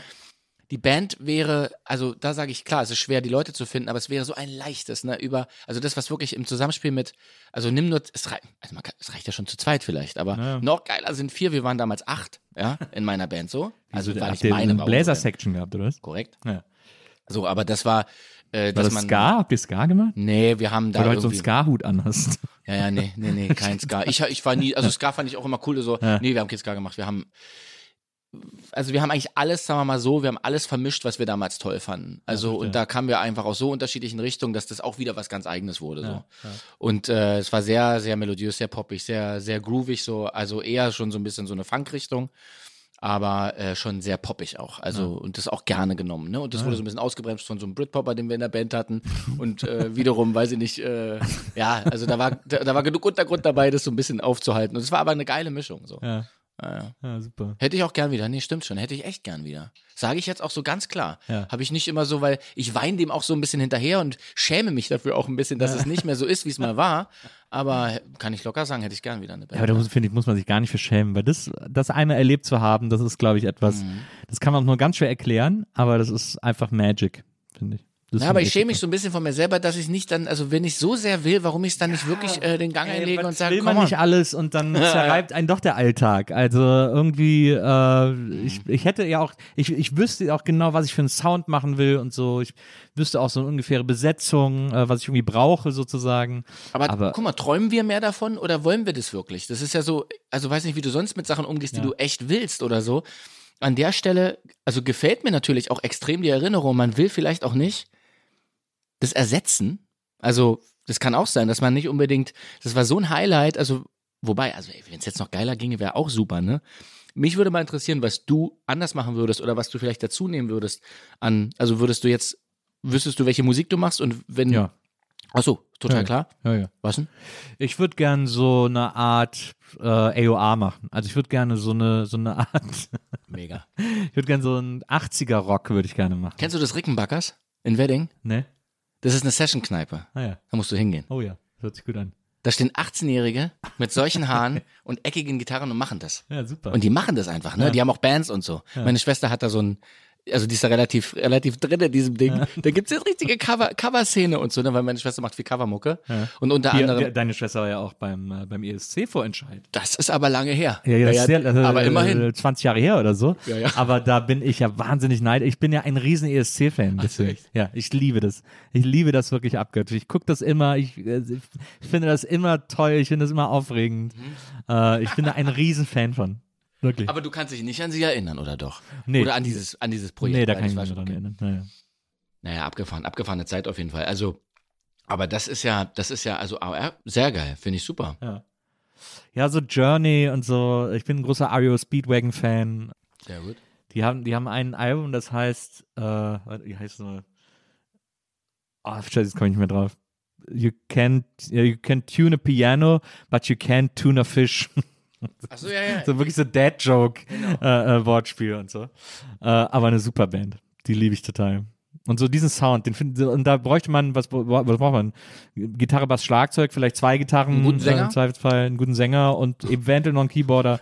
Und dann hat man das irgendwie. Und man könnte, es wäre doch so geil, wenn man jetzt so AOA machen würde. Aber du würdest das nicht ironisch machen, ne? Nee, gar nicht. Ich liebe das. Aber ich würde halt deutsche Texte machen. Und ich habe aber mal gemerkt, Gute Idee. das ist, das ist etwas Interessantes. Ich hatte ja zum Beispiel auch äh, Francesco hier, äh, Francesco Wilking von Höchsten Eisenbahn, Tele und so weiter. Und ich, äh, die Höchste Eisenbahn ist äh, eine von zwei deutschen Bands, die ich für ihre Textarbeit absolut gigantisch, also wirklich beknie. Wo ich wirklich die Texte lese und denke, wow, wie, wie schaffe ich das, da dran zu kommen? Wie finde ich in mir Zugang dazu, so zu texten, so zu erzählen, diese Geschichten zu erzählen. Äh, und die andere Band sind die Lassie Singers. Beides Bands, die Texte geschrieben haben, bei denen ich einfach nur gedacht habe, wow, da ist, da sind Verweise drin, da sind ja zum Teil auch Insider drin, die ich gar nicht kenne und trotzdem fühle ich was, wenn ich die höre. Und trotzdem fühle ich mich, als wäre ich irgendwie dabei oder als würden die mich irgendwie mitnehmen oder so. Und das ist für mich die allerhöchste Textkunst, wo ich äh, völlig neidisch bin. Und wenn ich mich dann hinsetze und versuche, irgendwie einen Text zu schreiben, also ich schaff's einfach nicht. Ich schaff, ich schaff es im Text nicht, an meine Gefühlswelt ranzukommen. Nie? ist- nee. Oder, oder beim Songtext. Beim Songtexten. Das ist super weird. Ich, ich habe da keinen, ich habe, wenn ich Songtexte schreibe, keinen Zugang zu meiner Gefühlswelt. Also äh, nicht, äh, das, spürst stimmt natürlich, das stimmt natürlich auch nicht. Ich, ich schreibe halt lustige Texte meistens. Und das ist ja auch eine Gefühlswelt von mir, Ja. die, die ich da irgendwie veräußere. Aber ich schaffe es nicht, mh, einen ernsthaften Song über irgendeine, über irgendeine äh, tragische oder traurige oder, oder, oder große Emotion zu schreiben. Ich will immer, dass die Leute Spaß haben, wenn die die Lieder hören. Wenn die die Texte hören. Ist natürlich so ein bisschen, weil ich mit Ärzten aufgewachsen bin und so, dieses etwas alberne sozusagen. Ich Aber- überlege gerade, ich überlege gerade, ob diese, äh, du hast ja Regie studiert, ne? Und ist es, ist es, also gibt's da, gibt's da eine ähnliche, ja, wie soll man das sagen? Ähm, also sagst du mir gerade bei dem, bei dem Songschreiben, weißt du nicht, was es ist? Oder also gibt's überhaupt eine Parallele? Weil eine Geschichte zu erzählen, Ja. oder also weil du gerade da sagtest, irgendwas, du hast auf was Trauriges einfach mal so hingewiesen gerade. Ja. Ich dachte, du musst ja auch nichts Trauriges erzählen. Vielleicht gäbe es etwas, Ja. von dem du jetzt einfach so auf einmal was erzählt hast, was du vielleicht, weiß nicht, ob du es wolltest oder so. Ja. Aber ist es, ist die Sehnsucht, was unbedingt was Trauriges zu erzählen? Oder? Nicht was Trauriges, aber man, ich, man verwechselt ja Traurigkeit oft mit Wahrhaftigkeit. Mhm. Ja, und man, und genau so im Umkehrschluss verwechselt man auch Fröhlichkeit oder, oder Unterhaltung mit, oder Leichtigkeit mit äh, Oberflächlichkeit. Und deswegen ist, wenn ich dann so Texte höre wie von der höchsten Eisenbahn oder eben von den Lassie Singers, wo es um existenzielle Gefühle geht, die aber in, mit einer Art Nonchalance erzählt werden. Es gibt so ein Lied von der höchsten Eisenbahn, das heißt Die Nacht übertreibt. Das war auf so einer frühen EP. Und das ist ein Lied, das habe ich wahrscheinlich 2000 Mal in meinem Leben gehört, äh, rauf und runter. weil das in mir Emotionen ausgelöst hat, wo ich gedacht habe, wie, wie kommt ein Lied da dran? Das hätte ich niemals äh, gedacht. Und weil aber die Worte in dem Lied so sind, dass ich gedacht habe, die, wie kann das Lied in meinen Worten sprechen? Und und dann natürlich gedacht habe, wie komme ich denn da mal dran? Wenn das schon, wenn schon jemand anders an meine Worte kommt, wie komme ich denn da selber dran? Und hast du mal mit Francesco genau darüber gesprochen? Ne, ich habe so ein bisschen mit ihm darüber gesprochen, als er hier war, aber es ist halt, es ist bei ihnen auch immer so ein bisschen Team-Effort äh, in der höchsten Eisenbahn. Äh, und gerade der Song, äh, den hat, glaube ich, eher ähm, äh, Francescos Kollege geschrieben, also textlich. Und das ist halt, ich äh, komme da nicht dahinter, wie man Aber gibt es da überhaupt einen Zusammenhang? Mit deiner, mit deinem Gefühl, mit, mit, deinem Gefühl erleben bei dem Song, den du hörst von der höchsten Eisenbahn und dem Wunsch, dass, also klar, dass man sowas schreiben will, aber du schreibst es ja wahrscheinlich nicht und fühlst dann das, was sowas ähnliches wie bei, wenn du höchste Eisenbahn hörst. Also da gibt's doch eigentlich, also ich behaupte mal, dass es da ka kaum Zusammenhang gäbe, sondern dann machst du was, was dir passiert durch den Song von der höchsten Eisenbahn, nämlich du berührst jemand anderen so krass. Aber Ja. dich doch nicht. Ja, aber ja, ja, ich verstehe, was du meinst. Aber ich habe wirklich alle Texte, die ich in meinem Leben geschrieben habe, alle Songtexte, die ich in meinem Leben geschrieben habe, sind alle lustig. Ich habe, glaube ich, zweimal ernste Songtexte geschrieben. Jetzt sag mir nicht, dass du vorhattest, ernste Songs zu schreiben und dann sind immer lustige Lieder entstanden. Nein, nee, oder? nein. Ich, ich, ich setze mich einfach hin, will einen Song schreiben und dann ist er einfach immer lustig, aber ich nehme mir nicht vor, ob der jetzt ernst oder lustig ist. Aber es ist halt. Er wird immer dann- lustig. Ich habe immer mehr Spaß daran, lustige Texte zu schreiben. Und die gelingen dir. Also das Genau. fällt dir, weiß ich nicht, das fließt Das dir aus der mir- Hand genau. halt. Ja, genau. Okay. Aber das, ich würde gern wissen, ob es mir möglich ist, auch was anderes anzuzapfen als diese Lust. Das ist ja, es basiert ja quasi auf einer Lust zu unterhalten. Das ist, das ist ja so die Basis davon. Das war ja auch im Filmstudium so. Und da ist dann die Parallele im Regiestudium. Ich habe immer gesagt, ich will, dass meine Filme unterhalten. Ich will, dass die Leute äh, sich die angucken und Spaß dabei haben. Das ist etwas, was unter Filmstudenten so, teilweise sogar eher verpönt war, wo so ein bisschen die Nase gerümpft wurde von, von künstlerisch denkenderen StudentInnen. Aber, ähm, aber für mich war das immer klar. Für mich war immer klar, ich finde, für mich ist Entertainment das Größte und auch das Schwerste. Und ich finde, äh, ich bin ein großer Komödienfan, äh, auch wenn die am wenigsten äh, gewinnen oder so. Aber das ist etwas, wo ich am meisten äh, draus ziehe, wenn ich hier gucke. Und deswegen will ich das auch immer machen. Ich hatte einen Professor, mit dem war das nicht so easy umsetzbar. Der, dessen Ideal war so ein Film, wo so zwei Menschen in einem Raum sitzen und sitzen sich so gegenüber und alles erzählst du über Blicke. Das war im Grunde genommen sein Ideal eines Films, so drei Stunden oder so, ne? so ohne Fenster. und, und, und so eine Fliege vielleicht noch irgendwie Aha. kurz.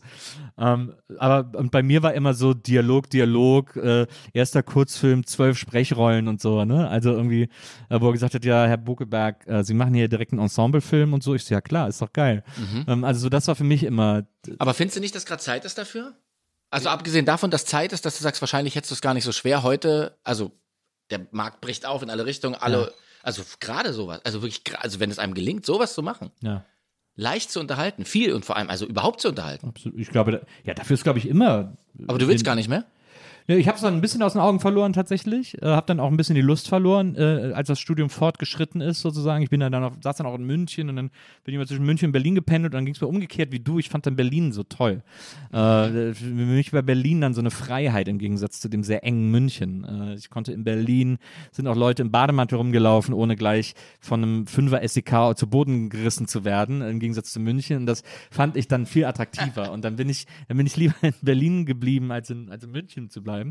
Und ähm, aber ich merke, dass es jetzt so wiederkommt, dass ich jetzt wieder so Lust bekomme und das kommt auch durchs Podcasten. Ich habe ja jetzt ein paar äh, äh, Podcasts geschrieben, also die Bücher für ein paar Podcasts geschrieben, einige dokumentarisch, wie zum Beispiel Faking Hitler oder so. Da äh, habe ich dann ein Jahr lang diese Tapes gehört, die die da aufgenommen haben, die von allen Telefonaten, habe dann daraus diese zehnteilige Serie geschrieben und äh, habe jetzt auch ein paar Podcasts äh, übersetzt äh, äh, und, und inszeniert, ähm, äh, die eher, äh, die fiktiv sind. Habe jetzt einen fiktiven auch selber geschrieben, so eine zehnteilige Serie, die ich dann jetzt quasi finalisiere und dann auch produzieren will und so. Und merke, dass ich dadurch jetzt wieder voll Bock äh, Kommt. habe. Richtig, richtig Showrunner-mäßig Auch die, auch die Ja. Bildebene wieder dazu zu holen. Ja, so. cool. Sehr Ja, gut. Ja, finde ich so super. Ja. Hatte ich jetzt, ich wusste das eigentlich mit Faking Hitler, ich habe es irgendwie nicht, oder ich hatte es jetzt nicht mehr auf dem Zettel gehabt. Das finde ich nämlich auch, als ich das gehört hatte, dass du das ja äh, geschrieben hast, da war, da ist ja eigentlich der Kanal komplett auf schon. Also ich, es war ja jetzt und jetzt ist die Serie da und es hat vor allem diesen, also davon, wovon du erzählst, dass dir das ja, also scheinbar ja relativ, ich weiß gar nicht, wie schwer es dir fällt, scheinbar nicht schwer. Deswegen ist da die Sehnsucht vielleicht auch in die andere Richtung. Okay. Mhm. Ja, Am. Song schreiben auf jeden Fall. Wo wir schon mal bei Musik sind. Die erste Kassette, die du dir gekauft hast, war, warte, ich habe sie irgendwo aufgeschrieben, war von Undercover äh, mit Never Let Her Slip Away.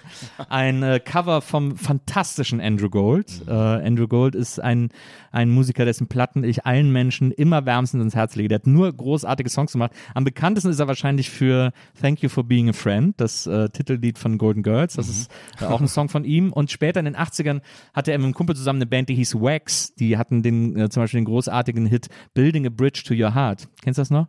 Wow, wow, wow, Ja, klar. Aber Wax, Wax, hilf mir mal. Ist es wie, wie geschrieben? WAX? WRX, genau.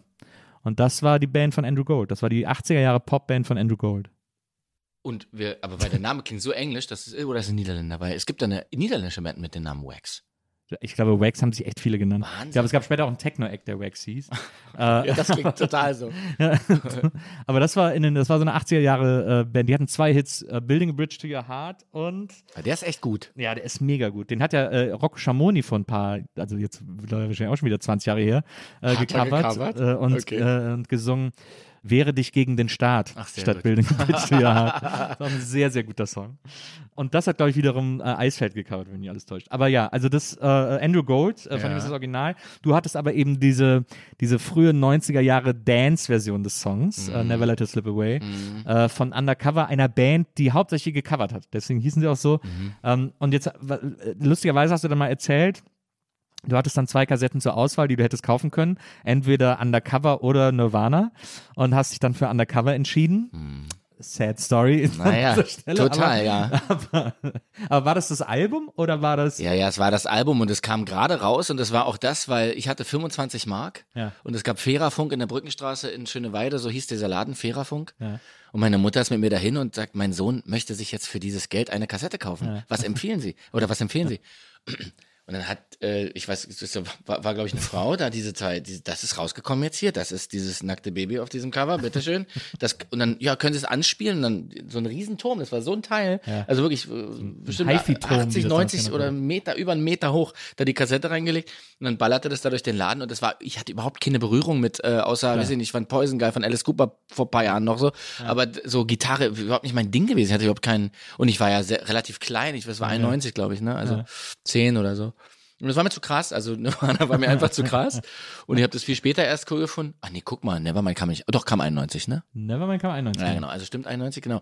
Und das war super, also das andere war total gefällig und das war, fand, ich, fand ich groovy enough. Und da gab's ja noch Baker Street und was da noch alles drauf Baker war. Street Ne? war da auch noch drauf. Ja, ja. Und das Geile ist, das Album hieß nämlich, habe ich nicht nochmal nachgeguckt, äh, das Undercover-Album hieß Check Out the Groove. Check out the groove. Ja, aber ich habe die auch, also für mich ist das immer noch geil, ne? Ist klar, das ist natürlich eine Kindheitserinnerung. Ja, ja, klar. Ich habe die, äh, weiß ich nicht, wahnsinnig auch, das war Walkman dann natürlich Walkman-Zeit. Ich habe die wahnsinnig oft auf dem Walkman gehört, im Sommer immer schön Grünau, Strandbad und so. Also das waren schon, aber ja. Und Aber es ist auch ganz geil. Es ist, wenn man es heute hört, das ist ja, ich glaube, das ist so ein bisschen der Sound, der jetzt auch so wiederkommt. Also jetzt, äh, ist ja, jetzt war ja eine Zeit lang, ist ja Italo-Disco wieder groß geworden äh, und sehr gefeiert worden. Ich glaube, so dieser 90er leicht angehauste äh, Mhm. Absolut, Dance-Sound. das absolut. Und das war auch das zum Beispiel, also ich höre das auch wieder und denke, also nicht nur jetzt undercover oder äh, dass ich so, äh, das stimmt total, dass dieser Sound so wiederkehrt, das empfinde ich auch. Es war sogar eine Schule, ähm, weil ich habe in der Zeit angefangen, auch äh, Klavier zu spielen, aber mir das selber so beizubringen, wie durch die vorhin schon anzitierte äh, Musiklehrerin Frau Heidig. Und ich habe da natürlich diese Sachen, weil das auch sehr aufs Kla also es war sehr viel Piano, ne, der dieses Dance-Piano, was DJ Bobo dann ja auch hart abgefeiert hat an seinen ersten Singles und so. Sowas, ne, das habe ich dann auch immer so nachgespielt. Und das hat wiederum voll den Einfluss genommen auf diese Band ein paar Jahre später, weil das haben wir dann 97 zwar erst, aber immerhin ist ja nah dran eigentlich an 91 begonnen. Und deswegen habe ich immer diesen ganzen Pop-Shit da so reingebracht, ne, während das überhaupt nicht cool war, irgendwie 17-jährig da so, da so, weiß ich nicht, das alles so glatt. Ich fand das aber immer super, ne? Und jetzt, jetzt kommen wir zu dem Moment, den ich äh, schon heimlich vorbereitet habe, nämlich ich habe dir ein Geschenk mitgebracht. Ach, wirklich? Ja, und wahrscheinlich hast du die Platte. Und zwar, guck mal, die schenke ich dir, weil du ja Platten sammelst. Äh, die wird dir hoffentlich was sagen und wenn nicht, Oh. dann hast du sie jetzt. Ich, äh, äh, natürlich, ich kenne äh, diese Platte, aber ich habe sie nicht. Ah, dann das hast du ist ja sie ganz jetzt. toll. Ich liebe äh, Genau. Prefab Sprout. Und das ist im Grunde meine Lieblingsplatte. Das ist die Steve McQueen von Prefab Sprout. Und ja die toll. haben Mitte der 80er Akkorde gebracht, ja. die ich dann ja auch dann, wie wir jetzt gerade beim Klavierspielen waren, dann Anfang der 90er auch nachgespielt habe und so. Also ich kannte die noch gar nicht, Ja. ne? Aber die holen mich emotional so ab wie dich die höchste Eisenbahn. Ja. Ähm, aber eben auf musikalischer Ebene. Nicht mal textlich, auch gut, Ja. aber vor allem vom Sound. Und irgendwie ist da auch was bei, äh, von denen was bei Undercover drin. 100 Pro haben die die hart gefeiert. Das, also vielen, vielen Dank. Das ja. Ja. ich freue mich wahnsinnig darüber. Mhm. Äh, Prefab Sprout, eine ganz tolle Band. Äh, der Sänger von Prefab Sprout, eigentlich war ja immer nur der Sänger die Band. Äh, der Rest hat ganz oft gewechselt. Äh, der ist ja mittlerweile, der ertaubt ja gerade. Oh, das der, wusste ich Der kann immer weniger hören und deswegen ist so bei jeder Platte, die die jetzt noch rausbringen, denkt man immer, es ist so die letzte.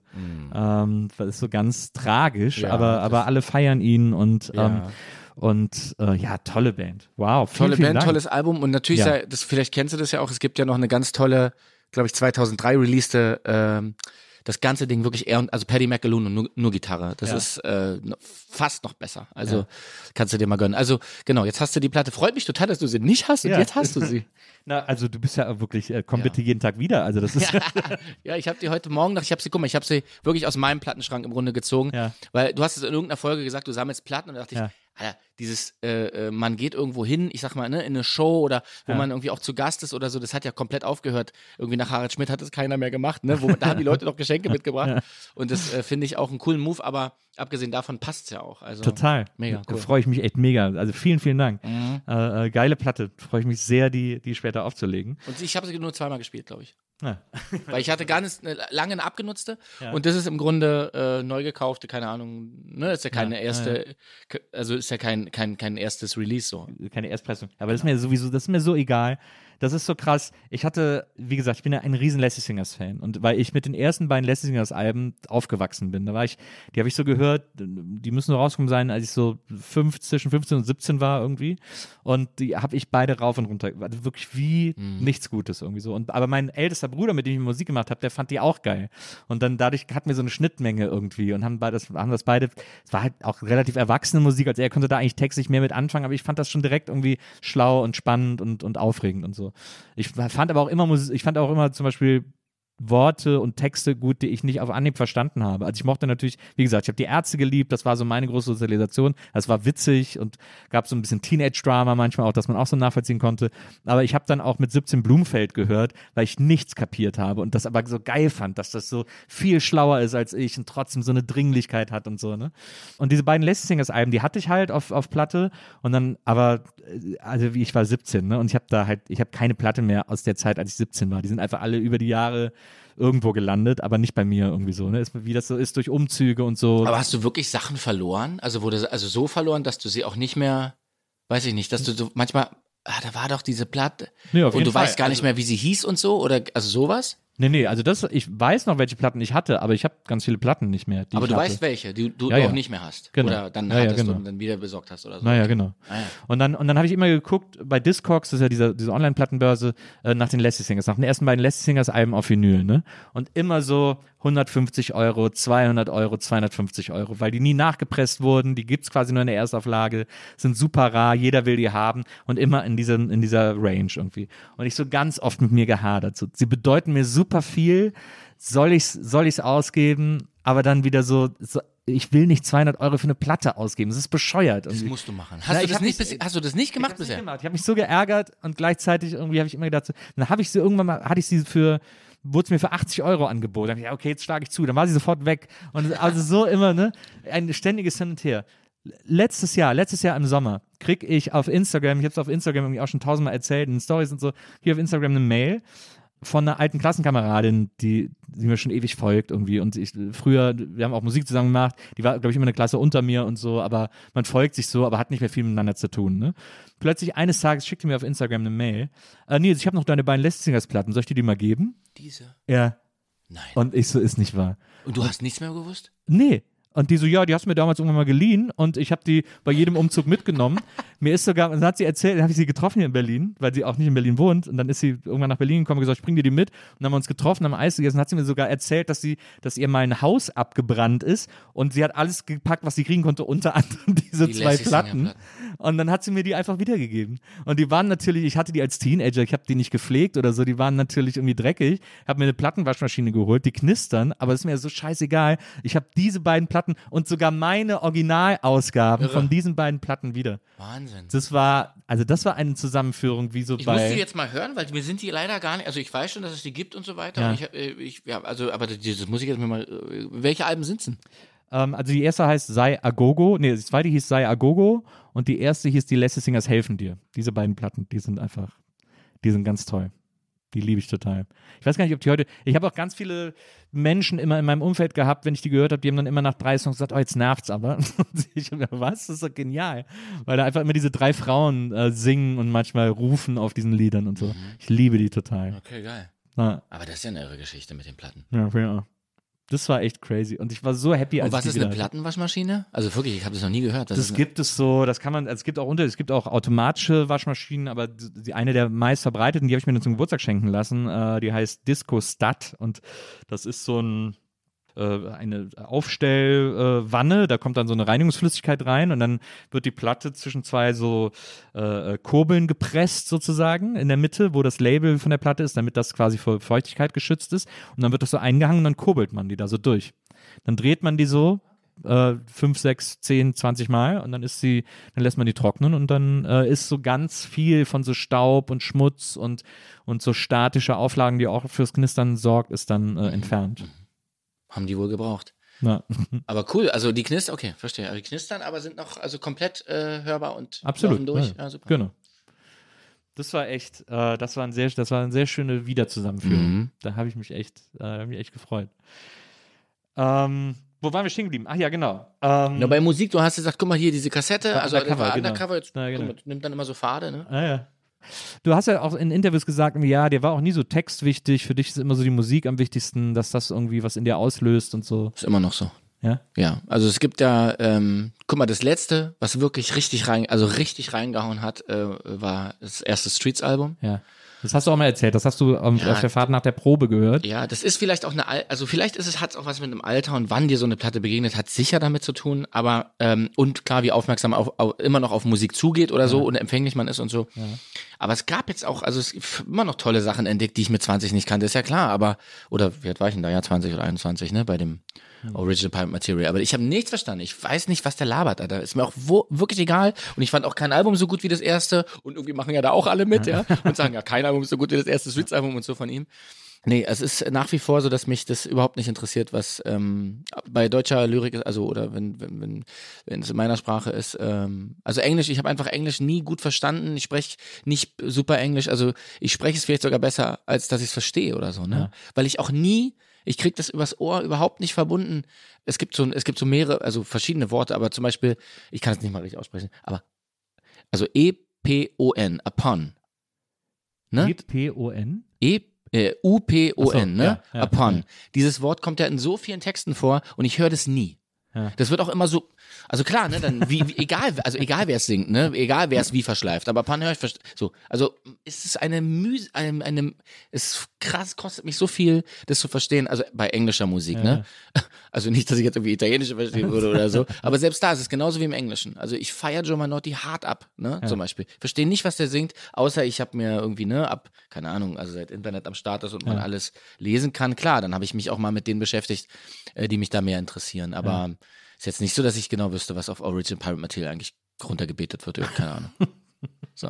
Ja gut, das ist natürlich, diese, gerade diesen Street-Songs merkt man ja an, also worum es geht im Grunde genommen. Die haben ja, da muss man auch gar nicht, glaube ich, den, dieses schnoddrige Cockney oder was der da irgendwie rappt, äh, so gut verstehen können, weil das ja sehr. Freut mich ja, dass da jetzt kein Geheimnis irgendwie an mir vorbeigeht. Nö, ja ich, also ich habe da, das sind auch, gerade im Rap höre ich ganz selten, also mittlerweile mache ich es öfter, dass ich mir so die Mühe gebe zu sagen, okay, lass mal so ein bisschen versuchen zu hören, um was es geht und so. Aber äh, das finde ich gerade, finde gerade Rap ist eine Musik, die sehr stark, wo ja äh, Stimme und Text eher als Instrument eingesetzt werden, als, als äh, Botschafts... Naja, außer die, die wirklich, Transport. also, weiß ich nicht, es gibt ja wirklich viele Leute, die dir nicht erzählen wollen, sondern die es wirklich hart so empfinden und sagen, keine Ahnung, was, äh, Ne, ich verstehe schon. Klar, es gibt auch eine, natürlich hat Rap auch eine Message-Funktion, aber, ähm, aber man kann Rap eben auch hören und da eher den und den eher, fühlen als, äh, als verstehen. Und das ist bei, das ist bei den Streets-Alben ganz stark. Also die würdest du es ja, auf jedes, also auf jedes Streets-Album auf jeden Fall, also, Ja, ich also gerade das erste, ich finde später, ich mochte auch das zweite noch ganz gerne, da war, glaube ich, ähm, When I Wasn't Famous drauf, das mochte ich immer sehr, sehr gern. Aber gerade das erste Streets-Album, diese, diese, die, das war ja auch so neu, diese düsteren Beats, die Absolut. irgendwie alle so nach so einer tragischen äh, Plattenbausiedlung klangen irgendwie. Total, ja. Das war, äh, das war sehr speziell irgendwie. Das hat man da schon War sehr schon auch filmisch sozusagen. Ja, ja, Man genau. hat schon wirklich Genau. sehr viele Bilder bekommen, ohne dass man weiß, was, es, was, was, was er jetzt genau sagt. Ja. Ja, total. Insofern ist das eigentlich immer noch so, ne? Also, ich habe mal überlegt schon, ich finde irgendwie, finde es total, also fast schon beneidenswert, dass du was hast, was dich so umhaut in, an, an deutscher, also bei der höchsten Eisenbahn, ja? An deutscher Lyrik und äh, deutschen Künstlern, was so trifft, das finde ich, habe ich gar nicht so sehr. Leider, aber es also kann ja noch kommen, aber. Ja. Ja, aber das, ich habe zum Beispiel auch, ich habe irgendwann mal festgestellt, dass ich, es gab bei mir so ein Alter, ungefähr so um die 30 rum, wo ich auch gar kein Interesse mehr daran hatte, neue Musik zu entdecken. Wo ich so gedacht habe, okay, ich habe jetzt alles, was mir gefällt. ist so in den letzten 30 Jahren so bei mir vorbeigekommen äh, und damit lebe ich jetzt. So, und dann habe ich immer die alten Platten gehört und ab zu, zu neuen gar kein, also deswegen ist so, alle Musik, die so in den Nullerjahren rauskam, bedeutet mir nichts. Also da habe ich gar keinen Zugang zu. Gerade so Anfang Nullerjahre. Diese ganze Rock-Sache, die es damals gab. Es gibt so ein bisschen so Hypes, fand ich ganz cool, aber, aber so ganz viel von diesem ganzen, äh, äh, wie die alle hießen, Mr. Brightside, bla bla bla und so, da habe ich überhaupt keinen, überhaupt keinen Zugang zu, weil das, Hast du die nicht auf Platte? nee, das hat mich auch überhaupt nicht berührt. Hat mich auch gar nicht interessiert. Du hast Franz Ferdinand nicht auf Platte? Nee, Killers nicht auf Platte? Nee. Strokes? nee, auch nicht. Ja, das gibt's ja nicht. Okay, aber es ist krass. das, lustigerweise ist das alles äh, der große Sound von Maria. Maria hat zuletzt eine Playlist gemacht, die hieß, glaube ich, 2006, wo sie all diese Bands, Fratellis, wie sie alle heißen, äh, äh, We Are Scientists und so, wo sie das alles, so die ganzen Songs, die sie geliebt hat, irgendwie alle in so eine Playlist gepackt hat. Ich kenne da zwei Songs von oder so. Also ich habe natürlich Arctic Monkeys, fand sie zum Beispiel auch total geil, habe ich auch mitbekommen, fand ich auch okay, aber ich hatte, ich war irgendwie nicht offen für, für, für, so, für diesen Sound. Ich weiß auch nicht, das hat mich irgendwie, irgendwas in mir hat so Sound gesucht, der klingt wie etwas, was ich schon kannte, im Grunde genommen. Und dann habe ich aber irgendwann, ich habe das dann auch so gemerkt und das hat mich dann genervt ab einem gewissen Punkt. Und dann habe ich super bewusst mich gezwungen, mir wieder neue Musik anzuhören. Und habe ganz Und was war das dann? Also wirklich, weißt du das noch? Mit was du dann so begonnen hast, hast du dann gesagt, also wirklich neue Musik jetzt, ja? also die rauskommt, neue, Genau. so, also aber man ist ja dann schon wahrscheinlich in einer gewissen Genre-Richtung unterwegs. Na, ich will, na, ich bin ja genremäßig immer sehr frei gewesen. Äh, aber ich, es war dann natürlich, es war viel Rap. Damals kamen so die ersten Kanye-Alben dann irgendwann raus, äh, äh, wo der irgendwie noch zurechnungsfähig war. Und dann gab es aber auch so Punk-Bands, die ich irgendwie äh, interessant fand. Phoenix war ja, kam ja irgendwann zu der Zeit auch noch raus. Äh, das war ja auch irgendwie ganz interessant, neu und ein bisschen weird. Ähm, dann habe ich irgendwann angefangen, auch so äh, italienisch. Ich habe ja so eben so einen Bezug zu Italien irgendwie immer gehabt. Ähm, dann habe ich mir immer äh, italienischen Rolling Stone besorgt und habe da geguckt, wie die Bands heißen und habe dann so irgendwie gesucht, so Platten von denen gesucht, mir das dann angehört. Äh, als dann auch so gerade YouTube losging und so, habe ich dann äh, gezielt nach Bands gesucht, die ich, wo ich einfach gedacht habe, Name hört sich interessant an. So wie ich früher by the way auch Platten gekauft habe. Ich habe früher super oft Platten einfach nach Cover gekauft. Weil oh, es sieht interessant aus, das nehme ich mal mit und so. Und das habe ich dann, da habe ich mich dann wieder so ein bisschen zu gezwungen. Und als dann Spotify kam, wurde es dann quasi noch einfacher, wieder so in Musik Lost äh, verloren zu gehen. Das habe ich jetzt für mich total kultiviert. Also da in, was bei mir fast gar nicht passiert ist, dass ich irgendwas auf YouTube gucke und dann da in so ein Rabbit Hole gelange. Aber bei Musik passiert mir das super oft, dass ich dann, aha, was hatte der für eine Band? Okay, dann höre ich da mal rein und so weiter und so fort und dann irgendwie so mich so zurückarbeite oder in äh, ähnliche Acts arbeite und so. Das habe ich ganz viel und das mache ich mittlerweile mit einer Riesenfreude. Glaubst du denn, dass du mal einen zweiten Teil von deinem Buch schreibst? Ja, habe ich schon ein paar Mal überlegt, aber ich glaube, dass ich wüsste nicht so richtig, warum. Der Witz an dem Buch ist ja, gerade so Listen, gerade wenn ich irgendwie von Lieblingssongs schreibe, dass ich hätte eine Woche später schon den zweiten Teil schreiben können, weil sich alles wieder, also bei mir, wenn du mich jetzt nach meinen zehn Lieblingssongs fragst, sind es in einer halben Stunde zehn andere. Ja, das, aber das ist doch eine Antwort auf eine zweite, auf, auf, auf, eine zweite äh, Volume quasi von dem Buch. Ja, aber ich glaube, wenn das erste jetzt rasend abgegangen wäre im Verkauf, dann hätte auch irgendwer mal gesagt, lass mal ein zweites machen. Äh, das ist aber, glaube ich, nicht so passiert, insofern. Äh, insofern. Und by the way, was das Buchschreiben betrifft, mein zweites Buch, da habe ich ja dann äh, so eine Reise gemacht, so eine Interrail-Reise, äh, das heißt Tristesse Rennes und habe eine, äh, vor meinem 40. Geburtstag eine Interrail-Reise durch Europa gemacht und bin dann alle Orte, wo ich in meiner Kindheit, meinem Urlaub war, mit meiner Familie äh, besucht im November, wenn sie möglichst trist sind, so und habe dann so meine Gefühle aufgeschrieben. In dem Buch habe ich zum Beispiel versucht, sehr emotional zu schreiben und auch, wie gesagt, meine Gefühlswelt äh, nach außen zu kehren und so. Und das ist, hat auch gar nicht funktioniert, dieses Buch. Und da denke ich manchmal, ob das vielleicht daran liegt, ob ich vielleicht, ob ich keine guten Worte finde, meine Gefühle zu erklären. Das Buch ist draußen? Mhm. Wie heißt es? Tristesse Rennes. Aha. Und da, und okay. das ist so etwas, wo ich dann auch gedacht habe, ich glaube, ich bin einfach nicht gut darin. Ich glaube, sobald ich anfange, über meine Gefühle zu sprechen, äh, beziehungsweise zu schreiben, ne, äh, sprechen ist ja eh was ganz anderes, aber, ähm, aber wenn ich, sobald ich anfange, darüber zu schreiben, wird es irgendwie auf eine Art, Du hast Spaß am, du hast schon Spaß am spaßigen Bild. Also du Ja. hast auf jeden Fall Lust, Dinge zu erklären, selbst wenn sie deep sind oder ernsthaft. Du beschreibst halt ein, eher ein, ein, ein lustvolles Bild, was Spaß macht. Also Helligkeit kommt da rein, ne? ja. Es soll halt nicht irgendwie dunkel ausgeleuchtet sein, Genau. sondern du gibst dem eigentlich dann so ein Licht rein. Ja. Naja, ich verstehe, aber also hast du, es war ja jetzt gar nicht so, dass er sehr viel Trauriges heute nicht erzählt, aber, also bis jetzt, aber äh, so, äh, aber das ist ja interessant bei dem Buch, das, das lese ich mir durch. Ja. Das gucke ich mir an. Ich gebe dir mal mit. Ich, hab's auch hier. Ich fand äh, Endlich gute Musik heißt es, ne? Das Ja. erste.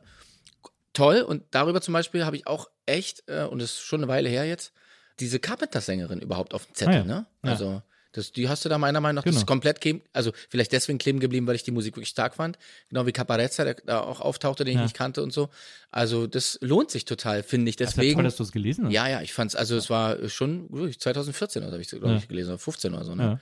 Aber diese, ich sag mal, diese Form, ja, das ist vielleicht ein bisschen despektierlich, meine ich aber nicht so, diese Form der Literatur, viele Leute haben ja Musikbücher geschrieben Mhm. und ich habe einiges davon gelesen und so und das fand ich wirklich, also so, so leicht von der Hand und so echt einen totalen Genuss, auch gegenüber manch anderen. Ja. Ja, Erik Fall kennst du vielleicht. Na klar. Äh, Von so- dem kommt jetzt ein, äh, von dem kommt mich. jetzt ein Buch Ja. über italienische Musik. Ja, da freuen wir uns doch alle. Ja, also, total. So, die, Total. das, aber so diese, äh, äh, das, also das, komm, wir werfen ein Schlagzeug in den Schnee, hat es von mir aus getoppt, aber wurscht, ja? Ja. Was du da zusammenführst und wie du es zusammenführst, ist genial. Deswegen, weiß ich nicht, wenn du sagst, du jetzt drei Tage später schon andere zehn Songs gehabt oder andere Lieblingssongs, dann finde ich, also ich wäre sehr dankbar, aber hast schon recht. Also muss natürlich gucken, warum soll ich das Buch schreiben? Ne? Nicht für mich, ist doch klar.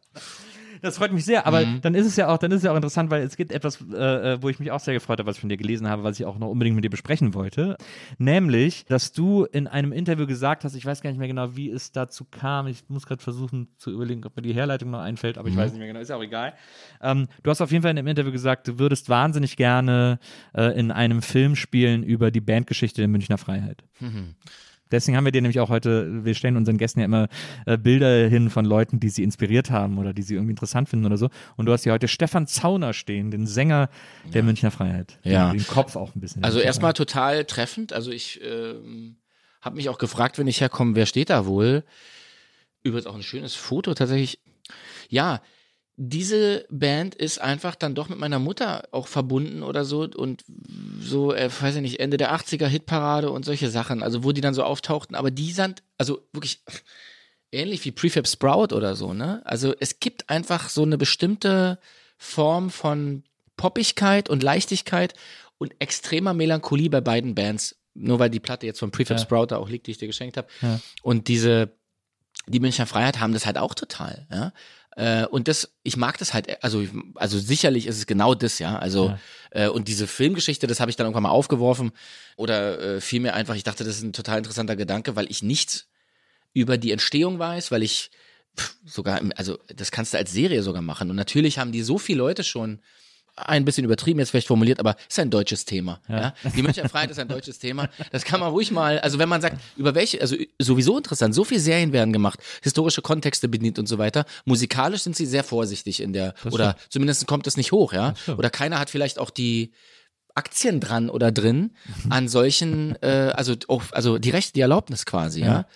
Was ist mit der Kraftwerkserie? Also warum, oder die Serie über ja, gut, Techno? Kraftwerk sind natürlich, Naja, da komm weiß man ja, dass diese super filmschig sind mit Ja, ihren, mit du ihren Rechten und so. ist, okay, du, du weißt das dann, okay, also oder das natürlich irgendwas muss ja äh, ist ja richtig, aber dass man irgendwie der also vielleicht müssen die wirklich alle erst äh, nicht mehr am Leben sein. Also wie, wie soll es denn gehen? Aber du musst darüber filmisch erzählen. Ja. Also denke ich, ja. Also wir vielleicht nicht, aber irgendjemand muss es tun. Und äh, die Münchner Freiheit haben genauso Berechtigung vorzukommen. So. Ich finde, Das- also äh, wenn, äh, äh, wie gesagt, diese Renft-Geschichte, in die ich mich da reingefuchst habe, das wäre auch, das ist auch so filmisch, das wäre auch direkt eine geniale Serie.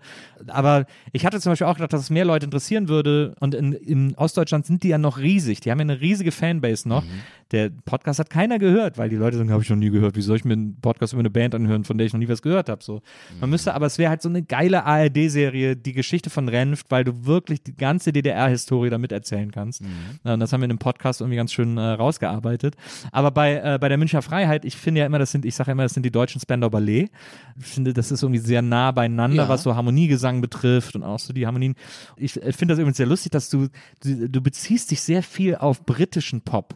Du hast, glaube ich, so einen Softspot für diese britische, Ja. die haben ja immer so eine leicht, eine viel tragischere und eine viel, eine viel größere Lust auf Mollharmonien, als das amerikanische Pop hat. Ähm, das ist, das scheint irgendwie so ein bisschen dein, äh, dein Ja, es trifft, also das ist wirklich auch, das ist, also erklären kann man das wahrscheinlich, weil ich sage, das ist dann aber sehr simpel gesagt, es gefällt mir, ne? es trifft Ja. mich oder es berührt mich. Ich habe da, ich spiele das ja auch nach. Ich habe auch wirklich, es gibt wie gesagt bei Prefab Sprout Akkorde, die sind einfach, ich weiß nicht, das ist total einfach, aber wie die dann verbunden sind und so, das sind bestimmte Bögen, auch Intervalle einfach, ähm, das kommt dann doch nicht unbedingt viel woanders vor. Das stimmt schon. Es gibt da so, naja, Musiker, die sich dann wieder darauf beziehen, Beautiful South oder so, ne? Und auch die, jetzt werden sie mir, äh, wie, wie heißen die dann nochmal, die Thumb Thumping gemacht haben? Äh, Chumbawamba. Ja, so, das ist halt richtig krass, was die, also äh, ich find's halt richtig krass, ne? Also ich, ich, ich urteile ja nicht generell, also das, äh, ja, es berührt mich halt extrem, ne? Ähm, und die haben ja auch ihre Vorbilder, ja, keine Ahnung, so ist es eben in Musik, ne? Das irgendwas ist dann ein Kanal, der mich da trifft, so, Ja. den gibt's da eben. Aber das, Ja. aber, aber diese, diese Münchner Freiheit, äh, ich, äh, wie gesagt, ich liebe die auch sehr. Ich finde auch, dass es auch eine interessante Entwicklung ist, die die musikalisch durchgemacht haben. Ähm, und jetzt sind sie auch irgendwie, glaube ich, ich weiß nicht, ob sie so richtig, ich glaube, sie sind eher so ein bisschen zerstritten Mhm. äh, und irgendwie ist ja dann Zauner ausgetreten und sie machen aber noch weiter und so. Aber ich habe äh, gedacht, äh, das ist doch, das könnte doch ein guter Anlass sein, weil du gesagt hast, du würdest gerne machen, dass wir hier überlegen, ob wir, ob wir eine Münchner Freiheitsserie machen. Oder es gibt ja, es gibt ja so viel, äh, es gibt so viele musikalische deutsche Geschichten, die noch nicht erzählt wurden, die alle super erzählenswert sind. Also zum Beispiel ja auch äh, München 70er Jahre, da wurde ja Disco erfunden. Giorgio Moroder hat in den 70er Jahren mit Donna Summer in München die Disco-Musik erfunden und auch den Grundstein für Haus Ja, ja, und alles, total. was danach kam, gelegt. Und dann kannst du gleich schön Fördergeld von Südtirol dir noch äh, äh, also mit reinholen. Nee, total. Also das, ich, ja, Wieso ich, hat das noch niemand erzählt? Das Ja, ist eine gute krasse Frage. Story. Aber es ist bis, also für, guck mal, das ist wahrscheinlich wirklich so eine, also warum so bisher auf jeden Fall so wenig mit Musik, weil Musik ist ja dann doch irgendwie, oder keine Ahnung, was der letzte Musikfilm war, müsste man mal echt überlegen, der einen da irgendwie, gibt's ja immer mal hier und da, ne, dass er irgendwie dann so, fällt dir was ein? Weißt du, so eine Musikbiografie, wo du sagst, also klar, äh, was kam nach äh, hier Mr. Phoenix und Johnny, so, was kam denn, was kam denn? Muss man echt überlegen, ne? Mir fällt überhaupt keine deutsche Musikbiografie ein. Aber nee, nee, also genau, Deutsche Ja. ist ja noch, du hast recht, genau, darum geht's jetzt, ne? Du, Genau, lass mal darüber nachdenken. Aber allein schon, also bis der Amerikaner irgendwie dann hier diese Geschichte mit Oscar Isaac Ja. über diesen, über hier, ne? Davis. Ja. Mega, ne? So. Total. Also hier, das ist ja das Genre des Musikfilms im Grunde oder der Musikserie. Das musste hier echt Leuten dreimal nochmal auf die Stirn Absolut. schreiben und sagen, würde gehen, hallo, Absolut. Äh, gerade wegen Musik, ja. so. Aber Und es ist ja, der, der Witz, der allergrößte Witz ist ja, es gibt ja Beispiele, wo es super funktioniert hat. welches? Und, welches? Äh, Bandits. Oh ja, ja. Bandits lief super. Ja, ich, wir müssen jetzt ja darüber reden, wie gut die Musik in dem Film war, aber Boah, ich, ja, nee, nee, weißt du warum? Das genau der Punkt. Ich fand die Musik wegen dem Film geil. Ja. Also, ne, Ja. das ist ja dann, sowas kann man dann auch total kriegen. geil. Aber trotzdem hat, hat der deutsche Film daraus nicht gelernt, daran festzuhalten, an dieser Idee, Musikfilme zu machen. Heute müssen wir aufpassen. Es gibt bestimmt ein paar Sachen, die es die es schon gab, die na geil waren, Ich ne? überlege jetzt auch gerade. Also Aber ich würde es ja auch voll mainstreamig, also voll Pop, voll raus damit. Und ich sag dir, also das ist halt das, was die, was, was mich auch an der Münchner Freiheit im Grunde reizt oder interessiert. Und also auch wenn ich es nur höre, ne?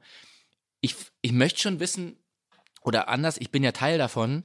Ich war noch nicht bei einem Konzert von denen. Jetzt wird es halt nicht so nicht mehr möglich sein. Du kannst nach Augsburg fahren und dir den Zauner in irgendeinem Jugendclub anhören. Das, so, das geht jetzt. Aber also das ist eigentlich jetzt ein bisschen schon wieder despektierlich, wollte ich nicht sagen. Also, aber es ist schade, dass die nicht mehr zusammen sind, dass man dieses Phänomen so nicht erleben kann, weil das ist schon was, was wahrscheinlich extrem, also das ist halt, da ist es Schlager und äh, da kannst du natürlich, also da klingelt auch die Kasse, weißt du, denke ich. Ja. So, da könnten sie eigentlich schon sagen, Leute, äh, das interessiert die, die Masse auch, ne? Ich würde es auch voll so machen. Da gibt's bestimmt individuelle Geschichten unter denen, also guck mal, wie die sich kennengelernt haben. Dieser Typ, dieser, dieser, für mich war der, hieß der immer nur Aaron, weil der wahrscheinlich einfach nur Aaron hieß, ne? Dieser blonde, langhaarige Gitarrist, ey. Allein den Bock, den zu casten, hätte ich so, ja? Also, naja. Der Stefan Zauner war damals, äh, habe ich zuletzt gelesen, äh, Sound Engineer bei Amon Dül im Studio. Oh Er hatte Amondyl 2 natürlich. Äh, äh, da hat der äh, so Krautrockplatten aufgenommen und so. Also da gibt es total viel zu erzählen. Das ist alles ganz aufregend. Aber Weil er es kann, oder was? Ist ja total geil zu hören. Echt? na, Ist ja irre. Ich, gla- ich glaube, ich glaube, einmal ist es eine rechte Frage. Ich glaube, deutsche Produzenten, das wurde uns auch in der Filmhochschule erklärt, das Letzte, um was sich deutsche Produzenten kümmern, ist immer die Musik.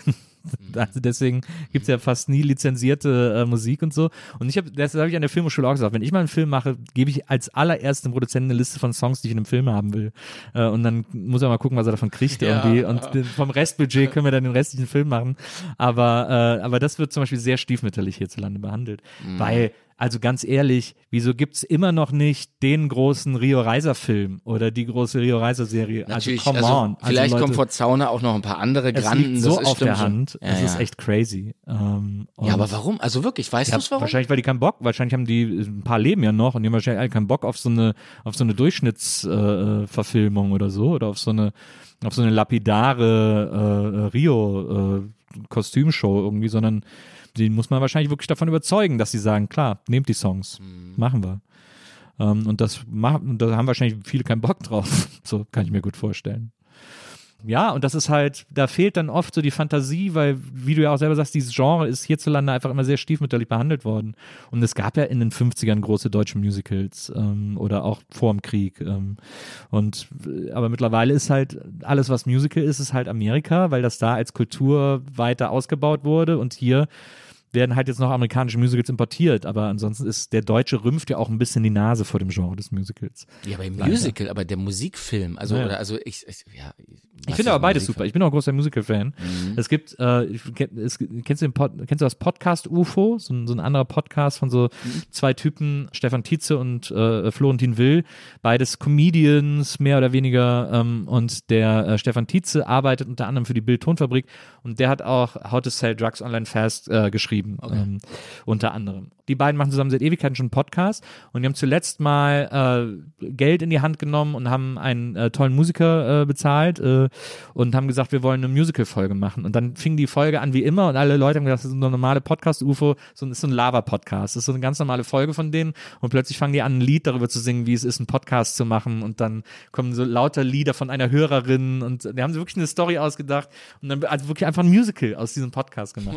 Und das ist total geil. Es ist einfach ein saugeiles Genre. Es ist so spannend. Ich habe zum Beispiel auch mit einem, ich habe auch so ein paar Musical-Ideen. Ich wollte eigentlich auch an der, an der Filmhochschule als äh, letzten Film ein Musical inszenieren, die gleichzeitig auch mein anderes Lieblingsfilmgenre sein sollte, nämlich, ich weiß nicht, also da gibt es keinen Titel für, aber die Story, dass ein Typ nachts in einer fremden Stadt ist und irgendwie äh, mit der Nacht in dieser Stadt klarkommen muss. Es gibt ja so viele Filme, die das erzählen und ich liebe das. Es gibt ja die Zeit nach Mitternacht von Scorsese, aber es gibt auch mit Jeff Goldblum, der heißt glaube ich Kopf über in die Nacht oder so so ein Film. Gibt so ganz viele, wo die dann so Und es nachts muss eine Nacht sein? Ist das so Genau, ein bisschen? so eine Nacht und die irren so rum und alle Leute sind crazy und sie wissen nicht und dann verlieren sie irgendwas und keine Ahnung und so. Mhm. Ähm, und das, das, diese Filme liebe ich total. Und da gibt's ganz viel, gibt's auch einen mit Keanu Reeves und Aber ist so. doch eine schöne Idee. Das mit, das mit Musical Und das als Musical, genau. Mit so einem Typen, also die Story war ein Typ, der so, der so tracky ist, ne? Also- Ich pitch dir den jetzt mal. Ein Typ ist so tracky und, äh, und will auf so eine tracky, Con der ist, kommt aus Hannover und fährt auf eine tracky Convention nach München. Die Was größte. Tracky, kenne ich. Was ist Tracky? Tracky, also so Star Trek-Fan, die sich dann auch so verkleiden, wie so Star Trek-Charaktere und so. Und der, und der fährt dann nach München auf die größte Tracky-Convention äh, in Deutschland und ist, und er ist halt äh, Klingone, ne? Also so, er verkleidet sich immer als Klingone. Und, äh, und dann ist er am Abend vorher schon so da und alle seine Kumpels auch und so, die er irgendwie alle von aus online kennt. Und dann äh, sagen sie, komm, wir gehen heute Abend noch, bevor es morgen losgeht, gehen wir heute Abend alle zusammen noch einen trinken und so. Und dann natürlich auch in Kostüm und so, weil wir finden es so geil. Und dann sagt er, ja, geil, und, äh, und, und, und, zieht sein, äh, sein Klingonenkostüm an mit der geribbelten Stirn und dem, und dem, und dem, diesem, dem Panzer und diesem Schwert, das er sich nachgebaut hat und so. Und dann äh, verliert er seine Kumpels und ist in München und hat keine Ahnung, wo der irgendwie hin muss. Und äh, gerät von einem Schlamassel in den anderen, landet irgendwie im Stripclub, äh, da trifft er seine Ex, ähm, die irgendwie äh, aus Hannover weggegangen ist, weil sie Tänzerin werden wollte. Äh, und dann wird er, dann denkt aber der Chef von dem Stripclub, er hätte hier irgendwas gezockt und so und der verfolgt ihn dann, dann muss er abhauen und dann wird er verprügelt und dann am Schluss verliebt er sich in eine Polizistin und so weiter und so. Also tausend so Stationen und das irgendwie so mit, mit Songs und dann hätte es am Schluss die große Nummer gegeben auf der Straße, wo dann alle nochmal zusammen so eine Choreografie tanzen äh, und die beiden sich dann endlich küssen, die Polizistin und der Klingone. So, wie lange hast du die Idee schon? Schon eine Weile? Ja, die habe ich seit, wann habe ich das im Studium mir überlegt? Ich Okay, mal. 2003 angefangen, dann muss es so 2007. Und als das, als das La La Land Ding rauskam, warst du so, okay, klar, also logisch stand's ja alle auf der Straße. Logisch, logisch, also klar. Ja, es ist ja, es gibt So ja geht ein einfach, Film los, ne? es gibt ja Musical äh, Ästhetik und, und Okay, Musical ja, äh, Sinn, der da, der natürlich dann da auch so passiert. Aha. Also es lag also für dich, also weil ich, mir war das alles neu, ne? Ich kann damit auch gar nicht so viel anfangen. Ja. Aber ich finde diese, Würdest du in einem Musical spielen? Nee, ich muss jetzt leider ja sagen, aber also mit, nee, nee, pass auf, ist wirklich so. Ich habe da echt so ein bisschen Berührungsängste mit und ich bin auch der Deutsche, der die Nase rümpft beim Musical auf Ja. jeden Fall, ne? Also insofern. Aber ich habe für dieses, äh, ähm, ich war auch in, bin in diese Runde reingegangen für dieses deutsche, äh, äh, ich war noch niemals in New York Verfilmung Ding, Naja, ne? So. ja. Und da, ich fand das auch interessant, das auszuprobieren im Grunde, ne? So. Ja. Ich glaube, ich hole mir jetzt auch noch ein Bier. Äh, Du hast jetzt da noch. Du hast Ja, ich mache jetzt Bier. mal den Uke auf. Ja, ich hol mir auch noch einen? Uke. Den Busebeller. Weil da ist ja wirklich Ostfriesentee mit Klöntjes drin. Und er hat mir gesagt, wenn man es frisch vom Fass. Genau, das- ja, Kandiszucker. äh, und er hat mir gesagt, wenn man es frisch vom Fass trinkt, schmeckt man das viel besser raus als aus der Dose. Das ist Altbier Was mit heißt Friesentee. frisch? Was meinst du? äh, Frisch? Was wäre denn frisch? Also frisch? Na, vom Fass. Ach so. Ja.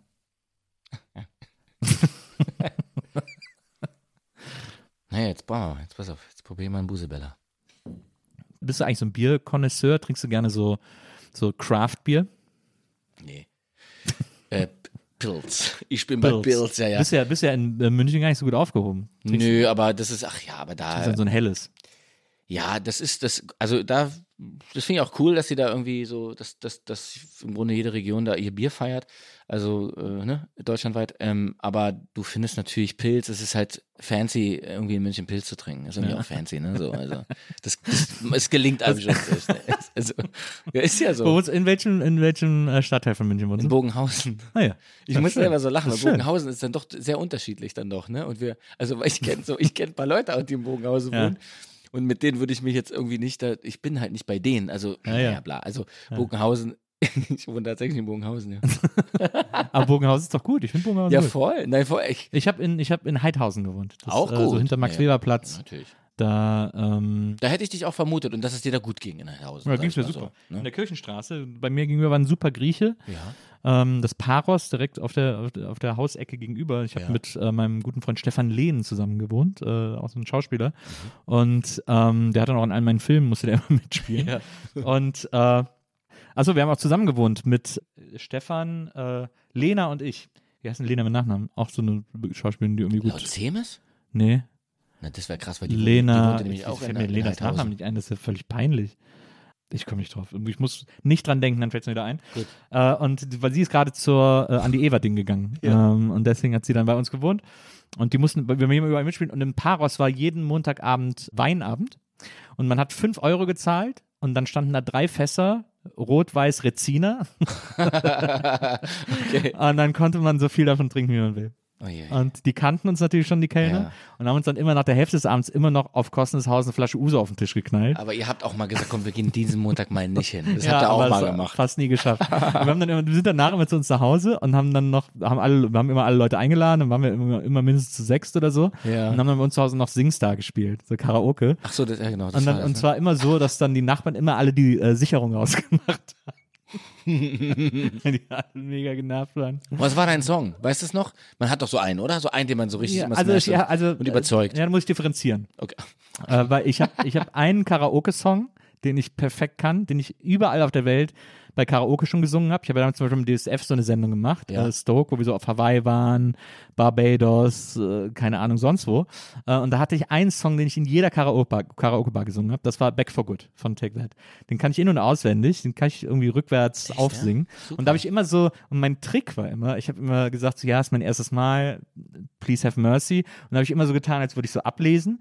Und habe ich dann immer so spätestens zum ersten Refrain vom Monitor gerissen und bin mit dem Mikro durchs, durchs mir. Publikum gegangen, habe Leute das ins Gesicht gut. gefasst und so. Und Das äh, hat, kam immer sehr gut an. Und welchen hättest du gern immer gekonnt, aber hast, wird, kann, wird bis heute kannst du ihn nicht hinbringen, weil er dir, äh, weil er dir zu schwer ist. Oh, das ist eine gute Frage. Gibt's sowas? Das ist eine gute Frage. Ähm, was ist so. Ich habe nichts, also was ich habe zu wenig Karaoke-Erfahrung, weil wenn du jetzt sagst, zum Beispiel als Ärzte-Fan, Ja. geht, kriegst du das immer, also sagst du, willst Ärzte machen, kriegst du Ärzte. Ärzte ist immer sehr einfach, aber es gibt nicht viele Ärzte-Songs in Karaoke-Anlagen meistens. Genau, das meine ich. Ja. Ist aber nicht so, ne? Westerland ist zum Beispiel immer fast Ist drin, okay, ja, ja. Westerland kann man immer. Das geht auch, das ist auch sehr einfach. Westerland kann, glaube ich, jeder. Ja, und Teenager lieber auch? Teenager ist seltener dabei. Hm, Okay. Was, was viele Leute mal machen, was sie nie können. Es gibt, es gibt Songs, die beobachte ich immer, die viele Leute wählen und denken, oh, den mache ich. Den kriege ich. Und das schaffen sie nie. Ist zum Beispiel äh, Take on Me von Aha. Ist unsingbar. Hau, ja, wie auch. Ja. Und, aber die Leute denken immer so, oh ja, das kenne ich, das singe ich jetzt. Und dann stehen sie da und dann merken sie so, dass, dass sie nach einer halben, nach, nach einem halben Refrain keine Luft mehr haben. Ja, und voll. dann wird, so, wird sich so durch den Rest des Lieds genuschelt. Wird sich durchgeschämt. ja, genau. Oh Gott, ey. Aber das ist schon geil. Das müsst ihr eigentlich öfter mal machen, ey. Ich habe mal, als eine Beziehung von mir auseinandergegangen ist, bin ich so nach, bin ich dann nach Köln zurück und dann wollte ich so, wollte ich so leiden, ne? wollte ich so im Pathos mich äh, baden, irgendwie, wie man das so, wie man das so hat, wenn man, wenn es so zu Ende ist. Und dann bin ich abends allein in die Stadt gezogen und wollte mich so betrinken und betrunken werden schafft man nicht, wenn man betrunken werden will. Das ist ja immer, gerade bei Liebeskummer. Ähm, und dann laufe ich so durch Köln, bin ich zufällig in einer, bei einem Iren gelandet, wo Karaoke-Night war. Und da waren, weiß ich nicht, 15 Leute, lass es 20 Leute sein. Und dann war war ich da am Tisch und habe mir irgendwas zu trinken bestellt.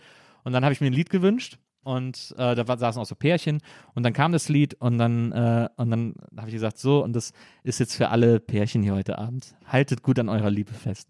Und dann habe ich If You Leave Me Now von Chicago gesungen. Ein, mein, für mich das, das romantischste Lied der Welt. Also ich liebe diesen Song. Und dann, äh, und dann habe ich den gesungen, habe meinen ganzen, meinen ganzen Herzschmerz reingelegt, mein ganzes Pathos, alles, was ich gefühlt habe, gleichzeitig in diesen Song gelegt und auch so Augen zugehabt. Und das habe ich so gefühlt. Und dann war es vorbei und dann mache ich die Augen auf und die Leute so, Ich wollte gerade fragen, glaubst du, das war, also du weißt, das war, was war es denn? War, warum? es warum? war ganz schlimm. Es muss es, furchtbar war, gewesen es muss fürchterlich gewesen sein. Es muss absolut Weil ich wollte gerade fragen, glaubst du, dass es gut war? Ich wusste ja nicht, wie die Geschichte Also ausgeht, ich glaub, aber ich kann- es kann ja, Ich glaube, ich kann den aber Song, du hast aber es da war es nicht. angeteased. Du hast es angeteased. So wie du es erzählt hast, war schon, das ist doch jetzt, der Es Twist war, ist, Ja, ja. mhm. Es war ein, es ist wirklich völlig, also es hat nicht funktioniert. Die Leute haben meinen Pathos nicht gespürt. Und, äh, und dann kam ich mir noch einsamer vor in dem Moment. Und dann bin ich nach Hause gegangen. Uke, dein Bier ist geil. Also ich find's geil, auch wenn es nicht vom, nicht vom Fass, also wir haben es hier aus der Dose. Ihr schickt der Uke dir bestimmt gerne ein paar Dosen. Ja, das ist natürlich, man müsste es jetzt echt, das wäre toll, den, den Vergleich zu haben. Aber ich finde es schon so. Also ich bin im Grunde, ah, nee, Bierkonnoisseur nicht, aber ich, ich mag das schon, ne? Also so ein bisschen so rumprobieren und so. Aber ich mag das grundsätzlich mit äh, verschiedenen Getränken. Also ich habe mich mal bei Bourbon ziemlich reinge, reingearbeitet. Ja. Da kann ich blind verkosten. Auch ein gutes Stichwort.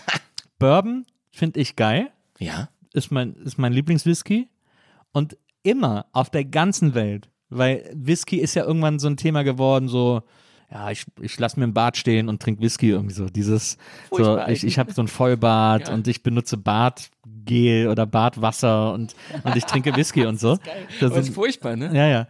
Wollen Und wir ja nicht. egal zu in welcher Runde, zu welchen Leuten, zu, immer wenn Leute sagen, sie trinken gerne Whisky, in all diesen Runden, wo Männer sagen, sie trinken gerne Whisky, wenn du dich hinstellst und sagst, ich trinke super gerne Bourbon, ey, immer, was? raus, Bourbon, ey, Single Malt, äh, das ist Whisky und so, aber Bourbon ist doch kein Whisky. Immer. Es ist so krass lächerlich, Ja, wie, so, auch. wie so getan wird, als wäre Bourbon irgendwie Plörre Ja, und, ja, und nur Single Malt wäre irgendwie das heilige, der heilige Gral der, der Whisky-Kunst irgendwie. Nö, ich finde das alles, ich finde das alles krass. Also ich wirklich mach das mal. Also ich finde so, äh, versuch überhaupt mal einen Unterschied beim, bei den, also wirklich bei den Bourbons zu schmecken. Das macht richtig Bock, weil das ist so, also da sind die Feinheiten schon, also das ist ja beim Single Malt ähnlich, bla bla bla und so, aber die, äh, weiß ich nicht, das schmeckt mir einfach tendenziell besser. Ne? Das ist einfach wirklich ein toller, ein toller Whisky. So, Was ist dein ne? Lieblingsbourbon? Ach, das ist, äh, da muss ich auch sagen, da, wie hast du es vorhin gesagt, da muss ich differenzieren, weil es gibt ja Bourbon, den ich gern eher vermixe und dann Ja. gibt es natürlich auch, wenn, den ich lieber pur und mit, mit und ohne. Welchen Also, vermixst du gerne? Guter Mix Four Bourbon. Roses. Finde ich auch. Finde ich, ist der beste Mix Bourbon. Und weißt du, was geil ist? Es gibt so Single Barrel Four Roses. Der ist richtig lecker. Den kannst du auch so trinken. Von Four Roses. Ja, habe ich Der ist auch mega mal gut. Äh, äh, Leuten hören. Da war ich noch nicht, aber ich finde, also pur zum, oder ne, auf Eis auf, oder pur oder, oder auf Eis mag ich beides. Aber klar, Woodhold Reserve finde ich gut. Mhm. Ähm, Elijah Craig finde ich gut. Na. Mm, aber also ich äh, Bullet auch, also und ich habe halt, also da muss man natürlich auch so ein bisschen, ne, also wie, wie hochpreisig dir der Bourbon jetzt äh, Naja. kommen soll, ne? Also da habe ich jetzt mich da noch nicht so ganz in die in die höchsten Klassen hochgearbeitet, aber das kann naja, es kann, ich weiß nicht, ich finde das ein Spaß irgendwie, weiß ich nicht, die Flaschen, was kosten die? 60 bis 100 Euro. Ja. Mehr gehe ich da nicht drüber gerade. Ne? Naja. So. Ich hatte mal so ein, ich hatte mal so ein, meine erste Flasche von diesem Single Barrel Bourbon ist auch ewig her. Also da war ich, muss- ist 20 Jahre her oder so. Und dann, ich fand den so lecker, ich fand den so geil, weil der auch so mild ist und so. Mhm. Ich habe dann auch wirklich angefangen, alles, was ich koche, in alle Soßen, immer noch so einen Schuss, hatte den immer in der Küche stehen, hab dann geht immer in gut, alles ne? so einen Schuss von Ja, ja. dem Bourbon reingemacht. Böhmermann hat mal gesagt, mach auf alles Zitrone beim Kochen, es ist geiler. Und das, das kannst du wahrscheinlich auch genauso mit Bourbon machen. Aber das ist ein interessanter, also dieses ist echt so ein, das ist echt ein Trick mit der Zitrone, ne? Ja. Also ich habe das mal probiert, das ist was, alles schmeckt frischer. Also du denkst, schmeckt frischer, Nein, ne? der frische Wenn du Faktor. weißt, es ist, es ist Zitrone, ist es so ein bisschen, oh fuck, es schmeckt nach Zitrone. Ja. Und da funktioniert der Gag nicht mehr so richtig, ne? Aber äh, so, wenn du es halt jemand anbietest, halt, es schmeckt so krass frisch, was ist das? Ja. Die kriegen das nicht mit, ne? Ja, also wenn du richtig was, weiß ich nicht, was Aber muss, äh, da muss man wirklich frische Zitronen nehmen, nicht diese Plastik, diese Quetschzitrone. Total richtig. Nein, total richtig, ja. Es gibt in äh, Österreich einen Haus-DJ, der heißt Friedrich Mücke. Wie oft bist du darauf angesprochen worden, als sie gesagt haben, sag mal, Friedrich, dieses Haustape, das du da auf Soundcloud hochgeladen hast, richtig geil. Ja, ich versuche mal, dich jetzt nicht anzugucken. Was, was schätz mal. Ähm, von, sagen wir mal, zehnmal einmal. Irgendwie, es muss doch Leute geben, die denken, dass, das, dass du das bist. Also ich, ich habe Weil, du, weil es ist ja auch bekannt, dass du als DJ arbeitest und so, deswegen, Ja. da gibt's ja schon, das ist ja schon. Ja, aber ich war, also Die Möglichkeit ich spüre mittlerweile, sozusagen. wer du bist, ne? Dass du das weißt. Das ist halt auch, das bist halt du, du weißt es. Äh, Niemand kam je zu mir und, und, und weiß das. Ich schwöre dir, niemand du weiß. DJ bist. Du hast, ja, du, ich, ich, das erzählst du doch in jedem Interview, das steht doch überall. dass Nein, du, dass es jemanden gibt in Österreich, der so heißt so. wie ich, das weißt du, Ja. weil du jetzt sehr nerdy recherchiert hast. Ich ja, hab, ein- äh, also pass auf, ich habe eingegeben Ja. Friedrich Mücke Musik, weil ich wollte irgendwas von deiner Band finden. Ich habe auf Google eingegeben Friedrich Mücke Musik. naja. Die ersten fünf Hits, der Star-DJ aus Österreich, aus Tirol, Ja. der Ja, gerade irgendwo auf einer Piste ja, aufgelegt dann, hat. Okay, aber dann ist vielleicht, da, äh, sag mal, dann ist es Ausdruck dessen, dass sich dann keiner so sehr für, für mich interessiert wie du dich da an der Stelle, dass wirklich niemand kam jemals an, ja, wirklich. Äh, Ich ist ja weiß, crazy. Es. Ich weiß, Das ist es, weil ja natürlich. crazy. Äh, Das hätte ich nicht gedacht. Ich ja selber Google. Ich schreibe wahrscheinlich sowas selber. Friedrich Mücke Musik habe ich bestimmt auch schon mal bei Google reingegeben, weißt du so. Es ist auch, wenn man, wenn man auf Instagram deinen Account sucht, das ist auch der, also sieht man erst deinen, äh, dann irgendein Fan-Account und dann ein Account, der heißt Friedrich Mücke Musik. Und dann habe ich gedacht, oh, vielleicht ist das dein Band-Account. Und dann bin ich da draufgegangen, das war eben auch dieser DJ. Ja, ja. Aber der ist tatsächlich Österreicher, ne? Salzburg oder sowas, ne? Das ist- Ja, irgendwie sowas, genau. Nee, aber ich, also ich wusste das, aber. Aber ja gut, also. ich dachte, das, irgendwer, das aber es ist schon abgefahren, weil der Name ist jetzt auch nicht so, ist jetzt halt nicht Andreas äh, Schulze, ne? Naja, eben. Fand ich auch. Naja, und vor allem eben, wie gesagt, weil du ja, du legst ja auch so auf der Berlinale und so auf, ne? Oder hast du irgendwie mit, mit, mit Fabian, glaube ich, Mit zusammen. meinem Kumpel Fabian, ja. Ja, genau. Mit dem Filmproduzenten Fabian Wohlfahrt. Ja. Herrlicher Typ. Habt ihr einen DJ-Team-Namen? Ja.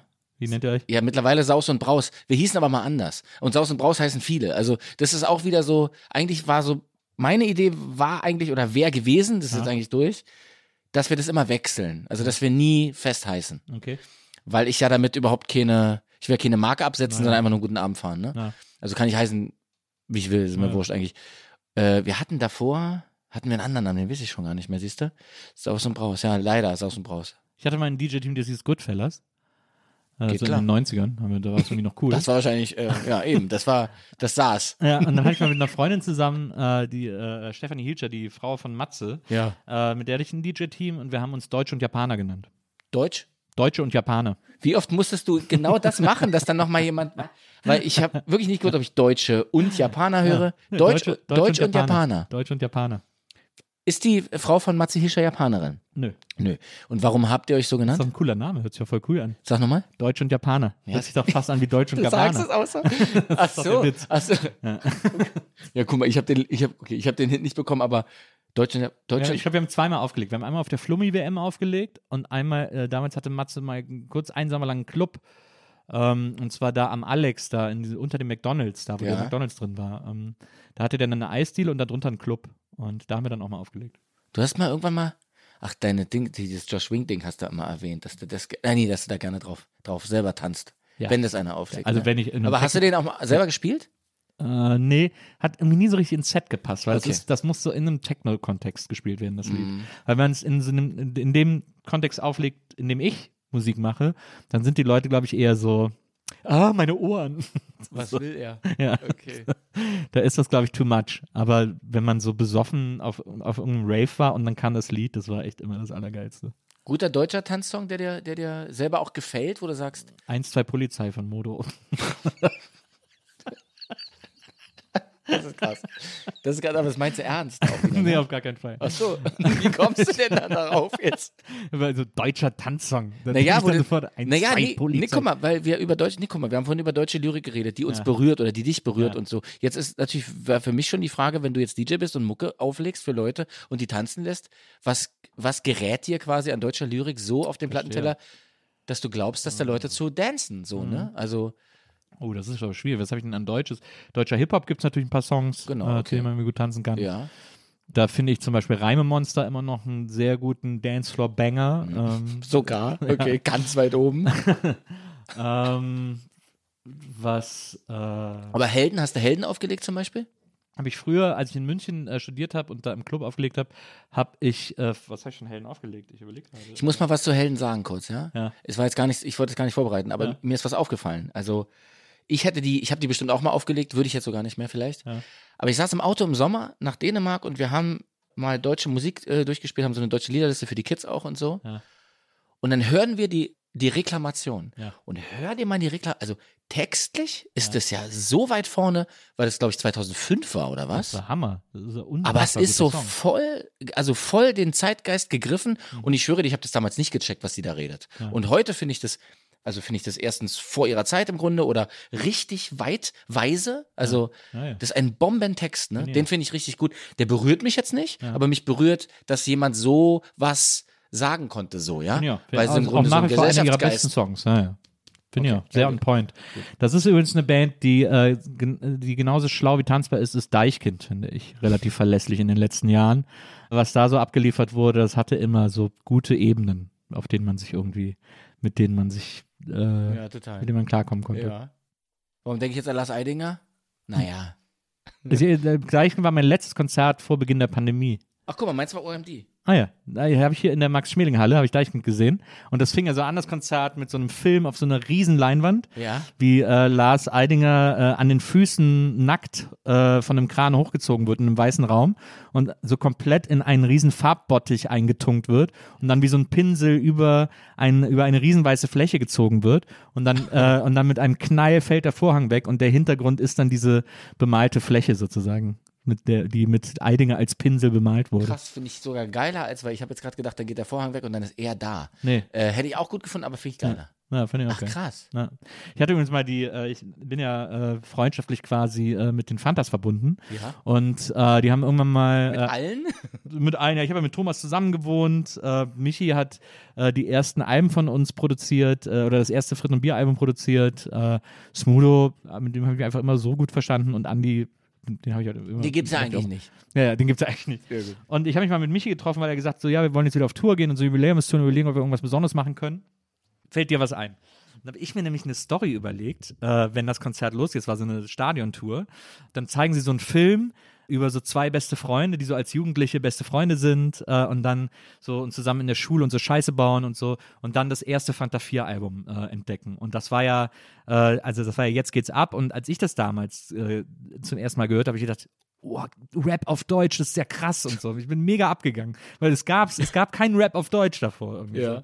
Und dann äh, und, diese beiden auch entdecken das und denken so, boah, mega geil und so und hören so das Album. Und dann wird so ein bisschen so ihre Freundschaft erzählt, die auch so dann so ihre tragischen Momente hat irgendwie. Also das erste läuft natürlich alles super, dann sind sie jugendlich, dann fahren sie zusammen in Urlaub, Festivals, Freundin, der eine heiratet, kriegt Kinder, äh, dann stirbt auch von dem einen auch die Frau. Und dann driftet so ein bisschen auseinander, jeder lebt so sein Leben, der eine zieht in eine andere Stadt und so und man sieht sich auch nicht mehr so oft.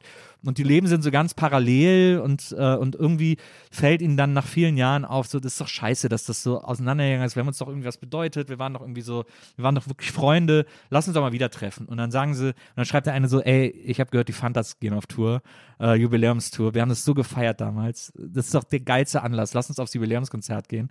Und dann sagt der andere, ja geil, machen wir. Und dann treffen sie sich da wieder. Und dann geht das Konzert los in echt Also, ne, dann sind wir wieder, dann ist der Film vorbei und die Fantas kommen auf die Bühne, das Konzert geht los und dann sagt irgendwie Michael so, ey, guck mal, wir, wir haben auch noch Freunde hier und so, und dann holte, wir holen jetzt mal jemanden auf die Bühne und dann die beiden Typen, die beiden Schauspieler aus diesem Film müssen, hätten dann auf der ganzen Tour mitfahren müssen und wären dann immer irgendwann auf die Bühne geholt worden, so als Fans mitten aus dem Publikum und so. Okay, das sind aber No-Names oder hättest du da jetzt. Nee, das wären No-Names gewesen. Ja, aber wie cool wäre das Ja, gewesen? voll, Mann. Und äh, sie haben es aber nicht so gefühlt. Deswegen haben sie es nicht Sie haben's gemacht. nicht gefühlt? Nee, sie haben es nicht gefühlt. Sie wollten was anderes, was ich nicht verstanden habe. aber haben sie, haben sie das andere auch gemacht, weißt du das? Das weiß ich nicht mehr. Ich weiß gar nicht, ob die Tour, ja doch, die müsste eigentlich stattgefunden haben. Aber sie wollten eher, es ging eigentlich, sie wollten eher sowas, was so ihre Bandgeschichte nacherzählt quasi. Aber das habe ich ihm damals vorgestellt. Das hat, das, irgendwo habe ich das Konzept noch rumliegen. Das fand ich echt, ich habe hab beim Schreiben selber Gänsehaut gehabt, weil ich dachte, wie cool wäre Super. das, wenn man Find dann so die, die vierte Wand durchbricht und dann, Ja, ja. Und dann sind die auch wirklich am Konzert. ja, total und so. geil. Ja. Und das war kürzlich, das war quasi vor der Pandemie, das, also jetzt. Das war also, vor der Pandemie, genau. Also aktuelle Tour, okay. Mhm. genau. Ah, ja, krass. Woher kennst du die denn? Die, als ich bei Viva angefangen habe, bevor der Sender äh, überhaupt on air ging, sind wir mit Redakteuren rumgezogen, da war ich ja 17, dann sind wir mit Redakteuren rumgezogen, äh, um so Trailer zu drehen, also Mola, Heike und ich, weil wir ja die ersten drei Moderatoren waren und wir sollten, jeder sollte so einen eigenen Trailer kriegen, wo so beschrieben wird, wo dann auch so Schriften eingeblendet werden, die man selber geschrieben hat, was sind deine Hobbys, bla bla bla und so. Und die Trailer sollten irgendwie aufregend sein, man sollte unterwegs sein, auch so ein bisschen selbst gefilmt und so. Und dann war ich mit dem Redakteur unterwegs und dann sagt er zu mir, ey, heute Abend spielen übrigens die Fantastischen Vier im E-Werk, wollen wir da nicht hingehen, auf ein Konzert irgendwie so ein bisschen drehen, wie du da so hingehst und so. Und ich so 17 Fanta 4 Fan, ich so, ja klar, voll cool, können wir, können wir, gerne hingehen. Und dann sind wir da hin und dann hat er gesagt, und dann war das Konzert vorbei, und sagte, ja komm, dann gehen wir auch noch Backstage ein bisschen drehen. Und ich so, äh, ja, klar. Und so war mein bester Kumpel noch dabei, dann sind wir Backstage gegangen und dann hab ich da einfach den ganzen Abend, haben mein bester Freund Weide und ich haben denen dann so Songs vorgerappt von Fritten und Bier und so. Äh, und die waren alle sofort entertained. Und da haben wir uns sofort sehr kennen und lieben gelernt, alle irgendwie. Dann war es sofort, Ist Fritten und Bier eine Rap-Crew? nee, gar nicht, aber wir hatten einen Rap. Eine zwei eigentlich, auf jedem Album ein Rap, weil wir, weil, weil die eigentlich viel mehr Rap war. Und was war der Rest? äh, war so Punk, Grunge. Punkrock, Grunge, keine Ahnung, irgendwie sowas. Aber wir hatten äh, einen Rap, der hieß äh, äh, Abgestandenes Bier und der andere, weiß gar nicht, wie hieß denn der andere Nummer? Weiß ich gar nicht mehr. Auf dem zweiten Album gab es auch noch so einen Crossover, einen Crossover-Song. Kennst du Eisenpimmel eigentlich? Ja klar. Geil, Aber du bist doch gar nicht so ein Punkhörer. Ich denke, bei dir so Ich hab- Punk ich ist hab- gar nicht so dein Ich habe. Punk gehört. Ja? Ich habe Punk gehört, ja. Also zum Beispiel, als ich dich vorhin auf die Skeptiker angesprochen habe Ja. oder so, das waren so frühe. Das hat hier keiner gehört. Du hast mich ja quasi im, vorm Bad auf die Das hat Skeptiker keiner angesprochen. gehört, da hast du ja auch gesagt, ja, na klar, Skeptiker. ähm, aber es gab ja, es gab so, es gab so zwei, drei Jahre, da habe ich, da habe ich, also so, weiß ich nicht, irgendwas äh, Mitte 90 habe ich so ein bisschen Punk gehört. Warst du auch bei Fossi im Plattenladen? Hast du da Punkplatten gekauft? Aber Ich habe keine Platten gekauft, aber ich war bei ihm. Weißt du noch, was du da gekauft hast? Nee, ich weiß gar nicht, ob ich was gekauft Ach habe, so. aber ich habe diesen Laden gesehen. Ich war Ja. auf jeden Fall drin und mehr als einmal. Ja. Ich glaube, ich war auf der Suche nach, nach einer alten Inch to Bucket Bits Platte oder so. Du wolltest ja sowieso, du hast ja gerade eben so angeteased, dass du noch mal kurz äh, erzählen willst, wie du Platten gekauft hast damals. Ach so. Hast du am Anfang unseres Also Gesprächs eben, gesagt, das war ganz du, Anfang. du willst mal erzählen, so, wie du so ja, Plattenläden für dich entdeckt Ja, das ist jetzt keine, ja, jetzt kommt es so wie ihr und jetzt erzählt das. aber es ist, es ist einfach, naja, da, nee, aber das ist interessant, weil, okay, also, oder ich finde es interessant, das war, das war noch, dass ich mal bei Popo Records war, okay, ja, vielleicht braucht man halt so seinen Plattendealer dann, ne? Und ich habe den dann irgendwie erst in München im Grunde. Ah, ja. Ich habe ihn hier nicht gesucht in Berlin, da war ich einfach noch nicht so auf, auf Platte. Ich hatte dann einfach diese, das ist vielleicht, ja, einfach in der Phase so gewesen. 27 oder so 28, da hatte ich dann Best Records in München entdeckt. Ja. Ja. Christoph Best heißt der Mann, der diesen Laden macht und immer noch macht, glaube ich, weiß ich gar nicht genau. Ja, weiß ich gar nicht genau. Aber da sind solche Sachen auch entstanden, ne, dass der halt wusste, wer dieser Sänger von Prefab Sprout ist oder so. Und dass man da so, ja, auch in die, dass man auch in so eine Pop-Ecke mit dem konnte oder, ne, dass man da so Sachen gefunden hat. Oder ich habe ja auch gesagt, was ich mag oder so. Also, das war auch ein gut sortierter Laden im Grunde, so viele, viele, so in, so in viele Richtungen. Mm, nee, nur so, dass ich einfach, wollte einfach eigentlich nur sagen, dass ich in München da eine Heimat gefunden hatte, ne? Neben dem, dass ich da irgendwie hier und da so gebrauchte Platten auch gekauft habe bei Leuten, aber er hatte auch Releases, neue Releases und so. Und es war einfach ein guter, ganz kleiner, wirklich sehr, also eigentlich Fopo ist ja auch nicht groß, ne? Ja, ja. Äh, gewesen, aber, oder ist er, ich weiß nicht, wie ist es jetzt? Ist es viel größer jetzt? Es ist auf jeden Fall größer. Die haben nach hinten quasi aufgemacht, wo früher, früher eigentlich so Aufenthaltsraum war. Da sind- stehen jetzt die Secondhand-Platten Mhm. und vorne steht so der ganze andere Rest. Also sie haben es schon ganz schlau aufgeteilt. Nee, aber das war so auf jeden Fall so eine richtige nochmal Neutaufe äh, von wegen hör mal das oder dass ich da auch Empfehlungen annehmen konnte von jemandem, der da wie so ein wie so ein Musikstiefpapa da irgendwo so ein bisschen Ja. dafür sorgt, dass der Junge gute Mucke kriegt und so. Nicht, dass ich damit Quatsch hingegangen bin und äh, jetzt spielen wir oder ich höre mir mal die an. Aber zum Beispiel, um eine Platte mal hervorzuheben noch, und zwar die Ram On von Paul McCartney, ja, Ja. hat ja eine, und das wusste ich nicht, oder pff, damals war das so, was ist das und so. Es gibt die Ram On quasi als Orchesterplatte von, kennst du das? Lord Thrillington, also das ist ein alter Ego von Paul McCartney. Ja. Und es gibt's auch auf Platte, das ist echt ein tolles Ding, weil das ist die Ram On mit Orchester, also als, als Orchesterwerk im Grunde, ne? Und das fand ich schon, um ein bisschen abzunörden, jetzt mal hier äh, also auf, auf was es so gibt und so oder gab, das war damals schon interessant genug und da wusste ich auch, ah cool, der Typ weiß, weiß was oder gibt mir was, was ich irgendwie cool finde. Ja. Und äh, ja, so da habe ich dann irgendwie angefangen überhaupt. Also gesammelt habe ich nicht Platten, aber ich habe sie gekauft in wirklich auch in relativ hoher Stückzahl, aber äh, dann irgendwann auch ganz klar damit aufgehört. Also als das Streaming, ich weiß nicht was. Kaufst du noch Platten? Ja. Du kaufst auf jeden Fall noch Ja, Platten, okay, ja. ja. Und lässt du dir schenken? Guck, also, also wenn du mir jetzt eine schenken würdest, würde ich auch Hammer finden, ne? Also, mh, ja, also, aber das ist, Streaming-Ding hat schon hart übernommen. Aber wie hörst du denn dann eine Platte? Legst du sie echt auf und sie läuft? Ja. Und dann wird Also ich, umgedreht, ich entdecke viele Platten auch im Streaming und wenn ich sie richtig oft höre und richtig gut finde, dann kaufe ich es mir auf Vinyl. um sie zu haben oder um sie auch auf Platte zu hören? um sie auch auf Platte zu hören. Ich setze mich dann Samstagnachmittags hier vor meiner Anlage äh, auf den Sessel. Ich habe hier so einen extra Sessel vor der Anlage stehen. Und dann lege ich die Platte auf und flät's mich da drauf. Wieso und, samstags? Und guck mir was, so, ist, was ist samstags? Wieso samstags? samstags. Sagst du das so? ne? Das ist wirklich samstags, ne? das ist ja, ja, samstags. Aber was ist samstags?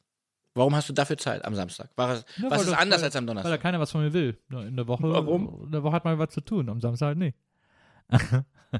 ja, also Moment mal. Ich, also Moment Ich- mal. Da muss ich Wochenende, jetzt, schon klar, Da muss ich jetzt intervenieren, weil du bist nämlich derjenige hier am Tisch, der ein wirklich, muss man wirklich sagen, hochtrabendes Interview über den Sonntag gegeben hat, äh, bei Mitvergnügen, glaube ich, wo du so gesagt hast, wo du so Sach Sätze gesagt hast, ich habe es mir sogar aufgeschrieben, weil ich es dir noch um die Ohren schlagen wollte.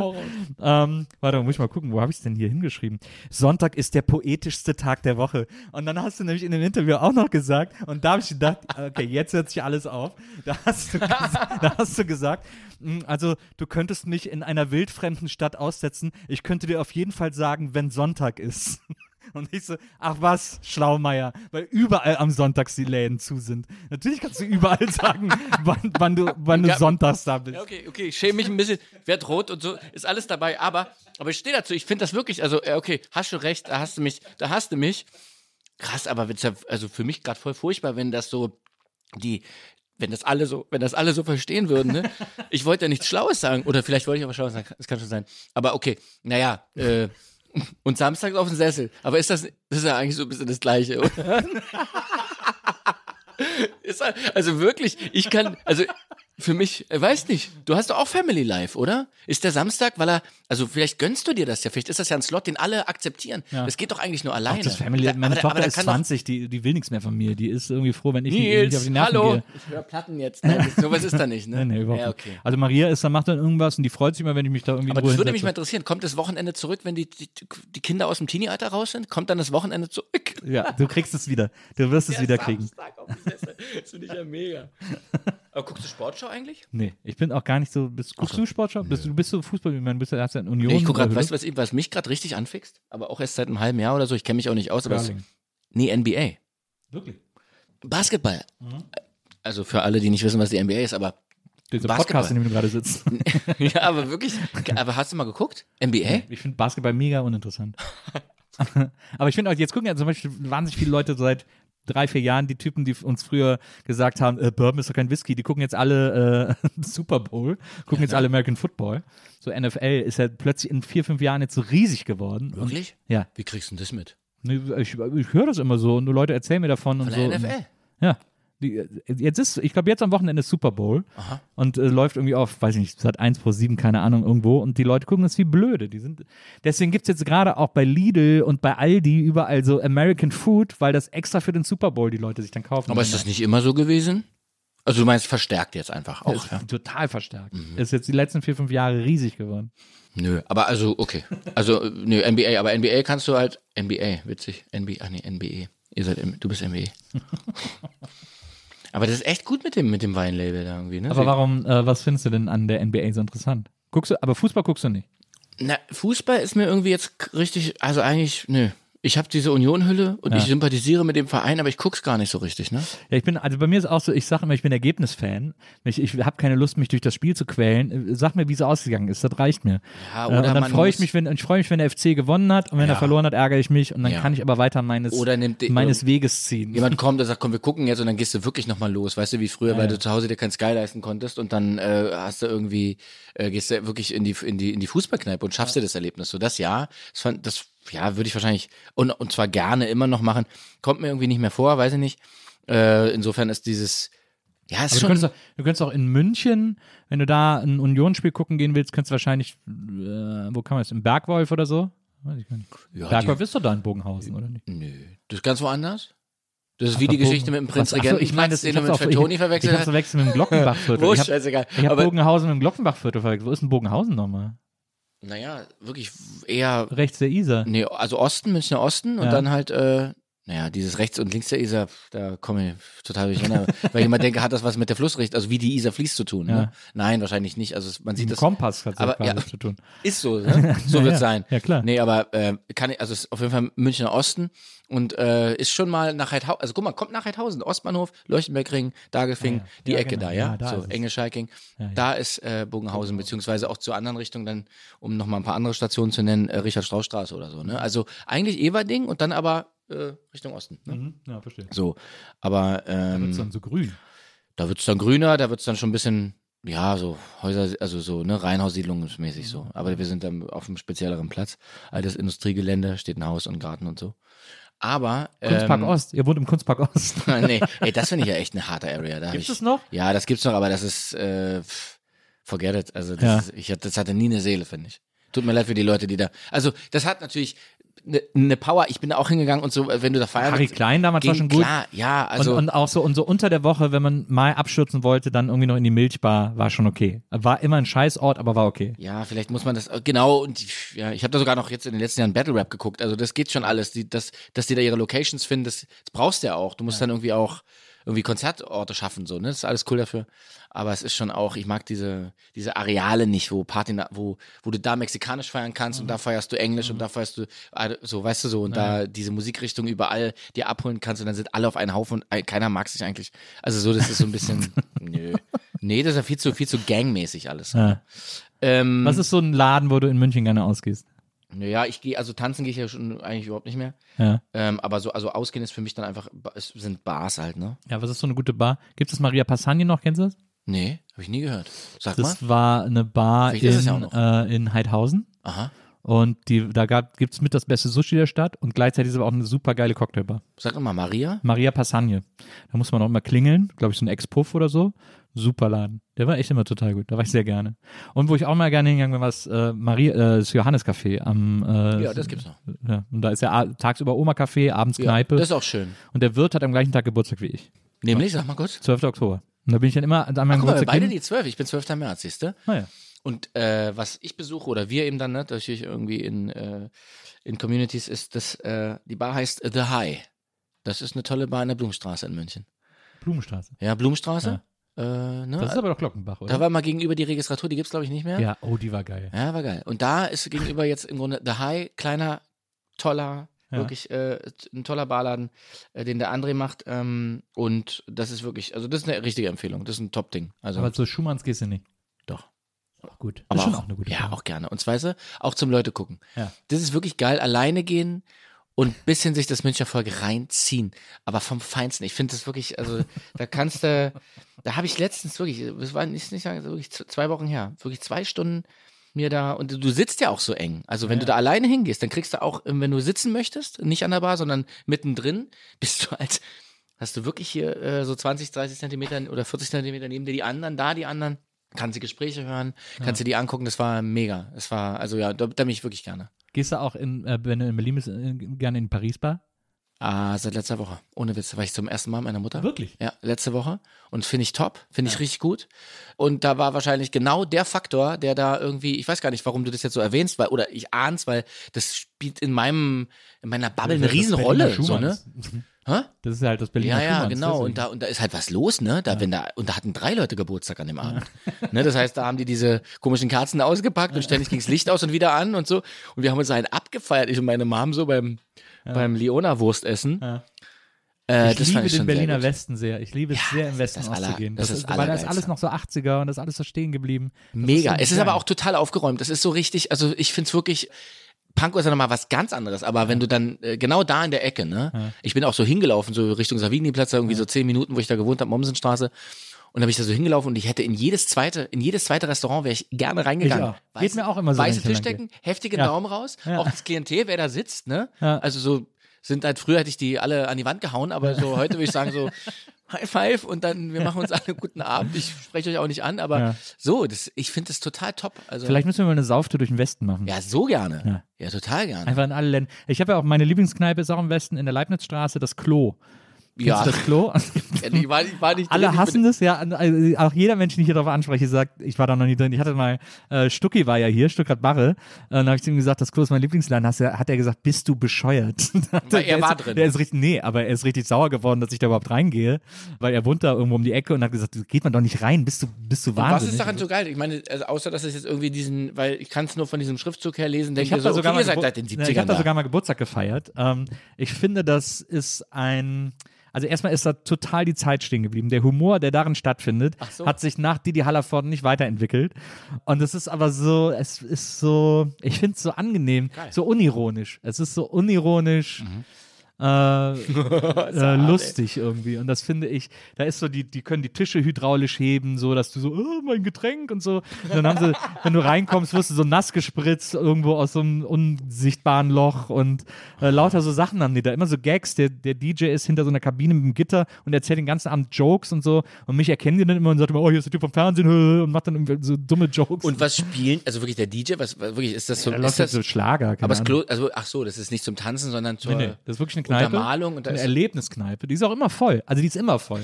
Weil da auch so, da gehen auch so, da gehen auch so Schulklassen hin, ne? Diese, äh, äh, wirklich, diese, diese äh, Berlin-Wochenende oder so fünf Tage Berlin machen oder so. aber auch geil, ne? da bucht der und Lehrer dann abends so, wir gehen jetzt alle ins Klo irgendwie. Und dann, und dann kannst du auch so, du, kannst auch so, du kannst auch so, ist immer ausgebucht, wirklich.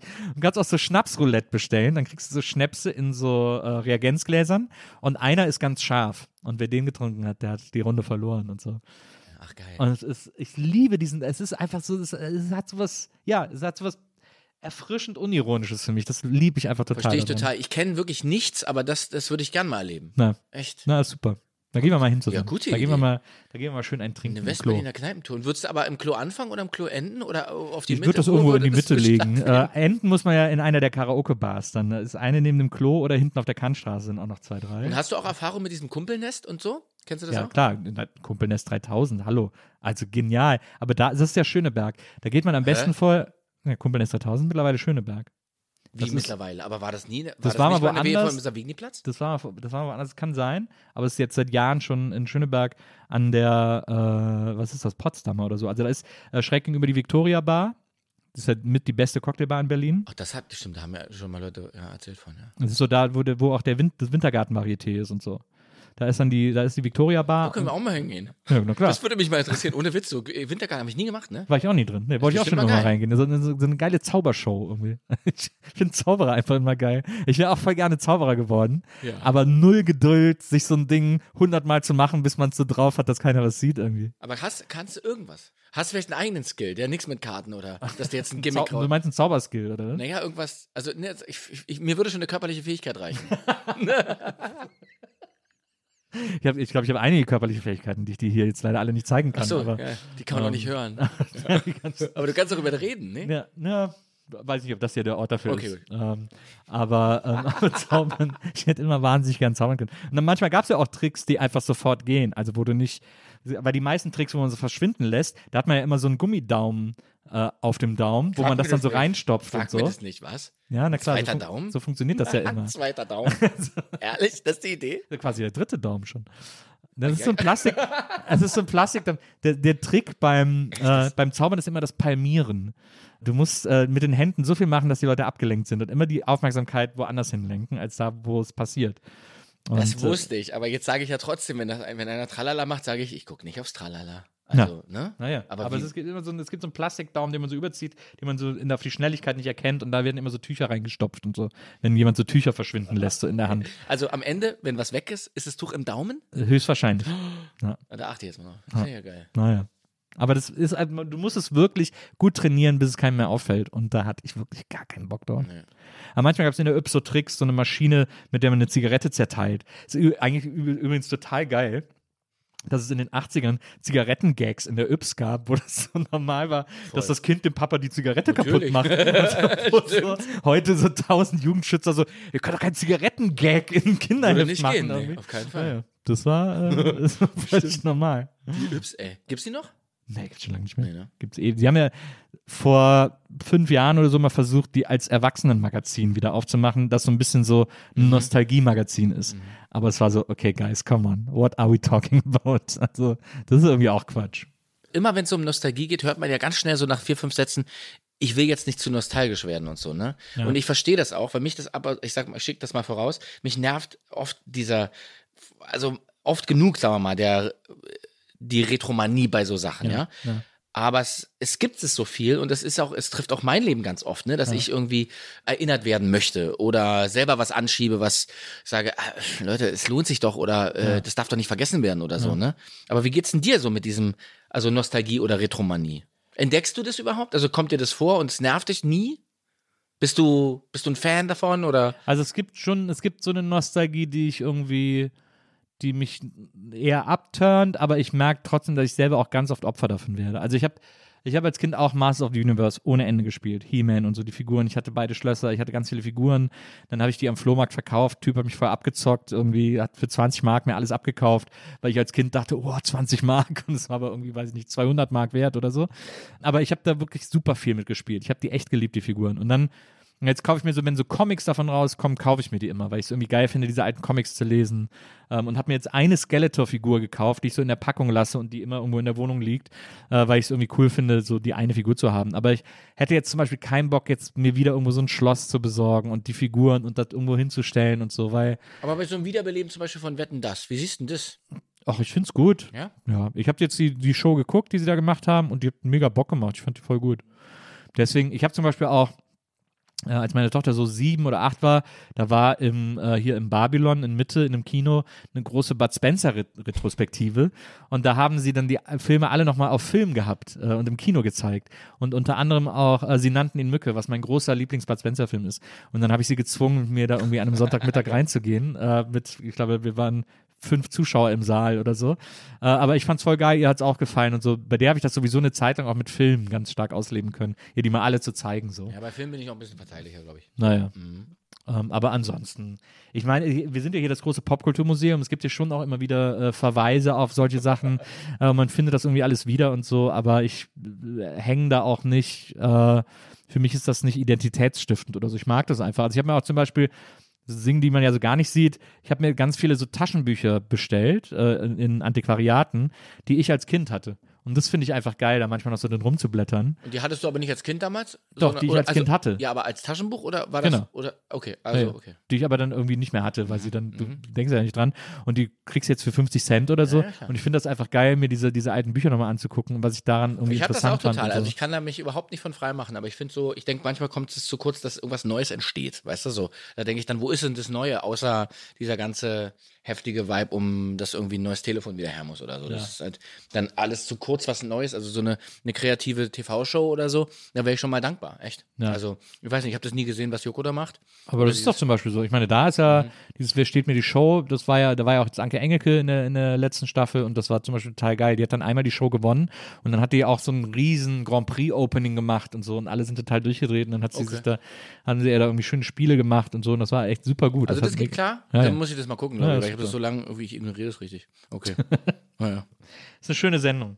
Wer steht mir die Show? Ist ein guter Titel vor allem, finde ich. Ja, das stimmt. Also mit dem Konzept verbunden, ne? Das stimmt. Was ich so schön an dieser Sendung heute mit dir fand, Ja. äh, die uns hier gestohlen wurde, äh, die Show, die uns hier gestohlen wurde, ist, dass wir so viel über Musik geredet haben. Das Irre, hat äh, einen riesen Spaß gemacht. Und es hat, es hat sich nämlich auch erfüllt, was dein Management in die Mail geschrieben hat. Die haben nämlich äh, geschrieben, hat Ahnung von Musik. Und das kriege ich jetzt von dir das Urteil, das ist doch geil. Ja. Das finde ich mega. Ist das nicht schön? Ja, finde ich gut. Sie haben auch geschrieben, hat eine Ausbildung zum Erzieher. Haben wir gar nicht drüber geredet. Hatte ich in einem Nebensatz mal kurz gedroppt, aber ja, ja habe ich auch. Äh, übrigens, ja. Du hast ja auch mal gesagt, du könntest auch jederzeit wieder zurück. Das wäre für dich so eine Sicherheit, dass du jederzeit irgendwie so in der Das Hinterhand. schon, ja, das, Das ist auch das, was so Eltern sagen. Dann, dann hast du was Sicheres und jetzt haben kannst sie du machen, auch, was du willst. haben sie auch, aber ich sag das auch äh, gerne äh, und auch so wirklich ehrlich gemeint, weil ich, ähm, weil ich das erstens gut kann und weil ich mich da so wohlgefühlt habe. Ne? Also das ist wirklich was, was ich jetzt unabhängig von Sicherheit, glaube ich auch irgendwie, wo mir da irgendwie dreimal nochmal applaudiert werden würde, nicht weil ich jetzt Schauspieler bin, sondern weil ja, der soll mal kommen, weil das kriegt er ganz gut hin.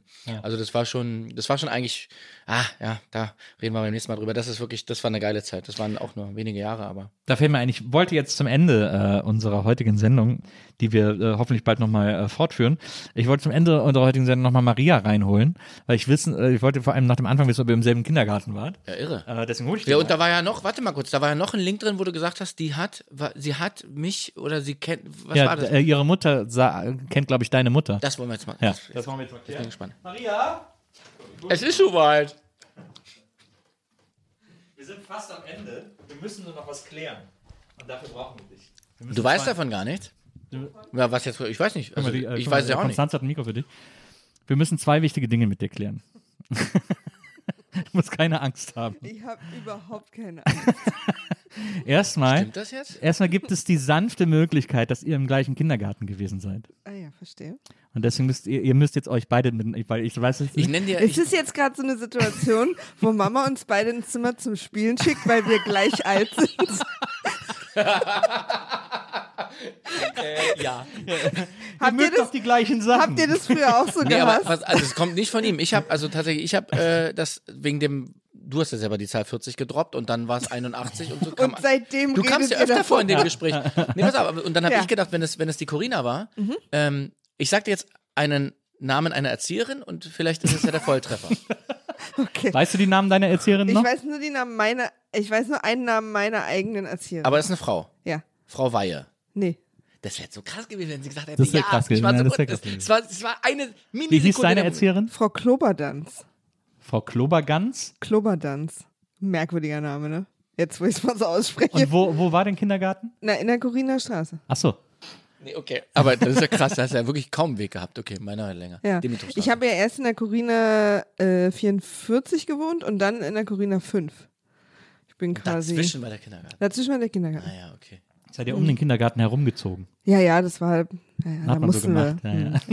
Und deiner, dein Kindergarten war eine Dimit. Dimitrovstraße. Dimitrovstraße. Ja. Also jetzige Danziger, ne? Ja. Mhm. Und da war Frau Weihe. Ich finde auch gut, dass wir uns nicht mit den Straßen angetastet haben, sondern mit den Kindergärten. So, ne? Ja. Pass auf, er hat noch einen. So, aber einer, eine Sache. Einen hat er noch. Und der war wirklich schon genial jetzt. Also, da muss ich wirklich sagen, innerlich sitze ich auch. Es gibt aber noch, es noch eine Sache.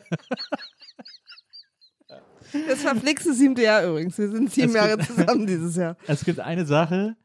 Stimmt das? Habe ich das richtig in Erinnerung? Auch wenn schon so ein Satz anfängt. Stimmt es, Maria, dass du. Aber dann ist es ja meistens so. Ja, und dann Hab fragt er mich als nächstes, ob Blue Dabbe Di Dabbe Die mein Lieblingslied ist. Ist das dein Lieblingslied? Nee, geht. Ähm, aber stimmt Aber ist es, ganz geil. Okay. stimmt es, dass, habe ich das richtig in Erinnerung, dass deine Mutter seine Mutter kennt? Nee, nicht ganz. Ich habe mit in der gleichen Abteilung wie seine Mutter mal gearbeitet.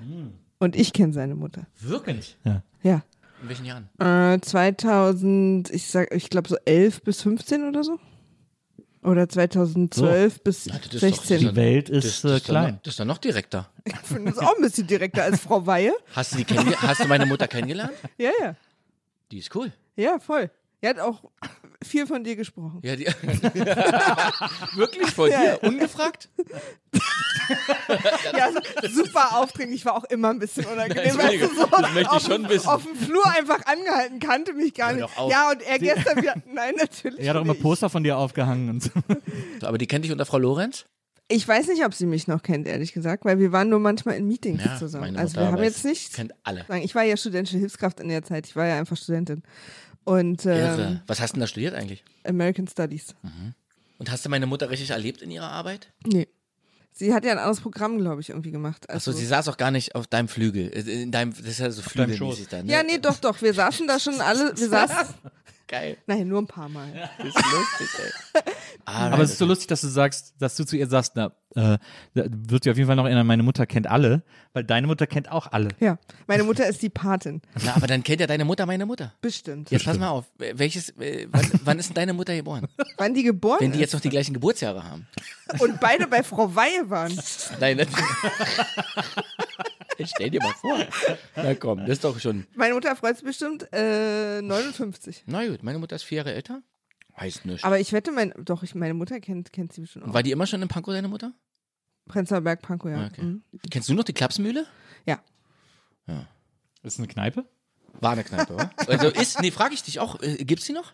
Weiß ich nicht. In Köln gibt es ja Nee. die Kneipe Klapsmühle, aber die, da sprechen wir Ja, lieber aber es nicht gibt drüber. bestimmt in jeder Stadt eine Kneipe, die Ja, Klapsmühle heißt. Stimmt. Oder? Die Pankow Klapsmühle. Weiß nicht, ob es das noch gibt. Keine Ahnung. Aber ich kenne auch, also ich bin eher so im Prenzlauer Berg aufgewachsen und so nach und nach immer weiter in den Norden gewandert. Mhm. Also eigentlich komme ich aus der, halt Corina da unten. Mhm. So. Ja, ist Kastanienallee. Ja, Kastanienallee. Kastanien und dann Rico, oder was hast du gesagt? Musstest du dich richtig jetzt zusammenreißen, Kastanienallee zu sagen, du Wessi, ne? Wieso denn? Wieso denn? Das Kastanie- Castingallee. Sagst, ach, sagst, ach so, sagst du lieber Ja, das ist so, wir Westberliner sagen das. Ja, ja. Ja? Ja, ja. Das ist, da weiß ich sofort, da kommt jemand nicht aus Berlin. Wir sagen ja auch Telespargel, Sagt ihr nicht. schwangere Auster. Ja, ihr sagt es nicht. Ihr wisst, dass Nils es, schon. Nils schon. du sagst es, wir- du sagst es wirklich? Ja, Telespargel sage ich immer. Wir gehen, On a viel, daily wir base. gehen viel getrennt aus. Aber ihr geht aus. Das ist schon mal Wir gehen in die Klapsmühle und er Wissig und Ah, ist mir egal. Telespargel. Zieh es mit Frau Weil los. Konnte ich das befriedigend klären? Ich Ja, fand das voll. ganz toll. Toll, Ja. dass du gekommen bist. Ich wollte noch eine Sache. Ich hoffe, das ist, äh, ist ja, es ist ja gar nicht, es ist ja nicht unangenehm, aber ich wollte das einfach Na, noch das- sagen. das wo entscheiden wir. wir. Wo wir Friedrich schon mal hier haben. Ja. Äh, du bist unter anderem schuld an etwas, was Maria regelmäßig gute Laune bereitet, wenn sie, äh, schlechte, wenn sie schlechte Laune hat. Ich Dann, weiß, was es ist. Was ist es? Der Lachflash. Genau. Ja. Den habe ich letztens äh, an meine Mitarbeiter geschickt, äh, um die nächste Generation da reinzuholen. Freut mich. Ja. Ja, ja, der ist, der ist Legend. Total. Ist auch krass, dass das, das ist schon so alt und Schicke ich auch so immer Power. noch ab und zu meiner Mama, wenn sie schlecht drauf ist. Aber ich das kannst du ja dann letztens- mitsprechen. Habe ich ne? letztens, äh, hier habe ich dann lange nicht, auch in meinem Freundeskreis, ich glaube, da waren, wir- waren wir da nicht noch in der Schule oder so. Da war das Ja, schon ja. eine Sache. Das war, ich weiß nicht, wann war das, welches Ja, Jahr? Ja, ja war- beide in der Schule gewesen. Ja, es war, naja, ja, ja. Naja, bei mir war es irgendwie, nee, 2009. Du hast ja Sch- Schule früher abgebrochen.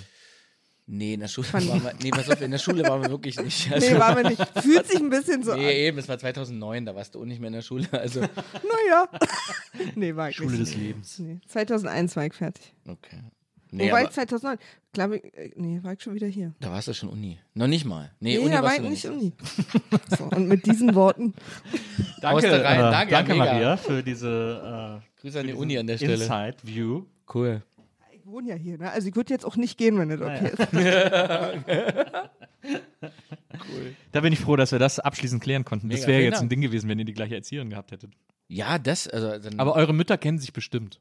ja, werde ich immer sagen. Ja, das klären wir mal. Bis zum nächsten Mal haben wir das alles geklärt. Sehr gerne. Und ähm, ich danke dir an dieser Stelle wirklich äh, tausendfach, dass du hier gewesen bist. Ich dir auch, ey, das war wirklich ähm, vergnüglich. Fand ich auch. Richtig cool. Riesenspaß. Und Zauner, sag mal, was mache ich jetzt mit dem? Ist das dein? Ist, nehme ich das mit oder ist das euer? Ja, kannst du gerne haben, das müsst Bild. ihr diesen. Den müsst, Rahmen müssen wir behalten. ja, Das den müsst ihr behalten. das aber das Bild kann ich mitnehmen. Das Bild geben wir dir mit und ich schicke dir dann nächstes Drehbuch äh, und du musst dann Stefan Zauner spielen.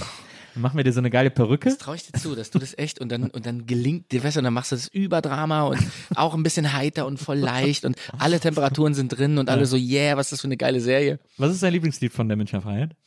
Äh, so heiß. Gute Wahl. Sehr gute Wahl. Aber natürlich, also, weil jetzt natürlich, wollte ich jetzt natürlich was äh, wieder nennen, was keiner kennt. Also, und von denen, äh, die man kennt, ist es äh, Herz aus Glas, glaube ich, ja. Hast du gesagt, ich liebe, äh, ich stehe auf Licht. Oh, der ist mir gar nicht so im Ohr. Das war auch so ein Hit, ein ganz Bring it, komm, denen. bring it. Äh, Mit deinem. Karaoke. Der, der Refrain ist so bescheuert. Der Refrain ist nämlich, ich stehe auf Licht, elektrisches Licht, ich stehe auf dich. Wieso, das weiß ich nicht, ich stehe auf Licht. Und dann kommt so eine geile äh, neudeutsche Welle, Nena-Synthi-Orgie Das ist irgendwie. gut, ey. Das ist der, der Refrain, ich stehe auf Licht, elektrisches Licht, ich stehe auf dich, warum, das weiß ich nicht. Da ist doch einfach alles mit gesagt. Das finde ich genial. auch. Total.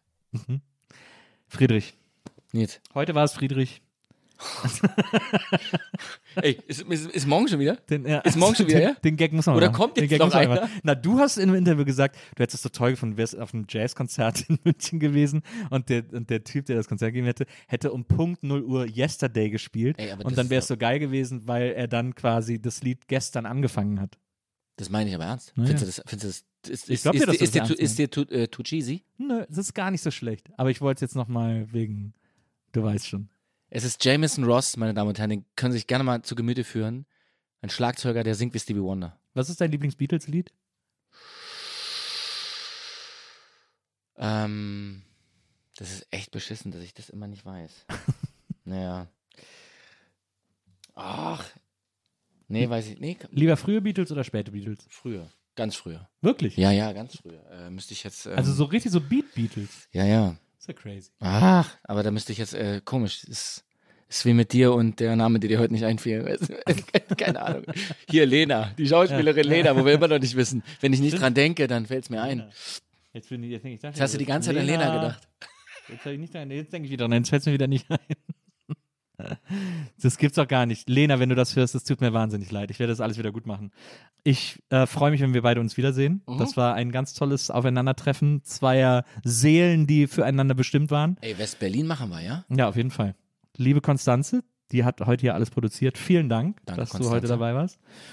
Danke Ähm, für die Cashews, danke fürs Bier, danke Uke. Ja, danke die, Uke. Für äh, Busebella Bier. Danke äh, Maria für die Klarstellung mit Frau, sie? Weihe? Weihe? Frau Weihe, Frau Weihe? Frau Schenkenberg, Frau Schenkenberg. Stefan Zauner. Ich würde nächstes Mal auch gerne mit dir noch ein bisschen über ähm, Erolina sprechen.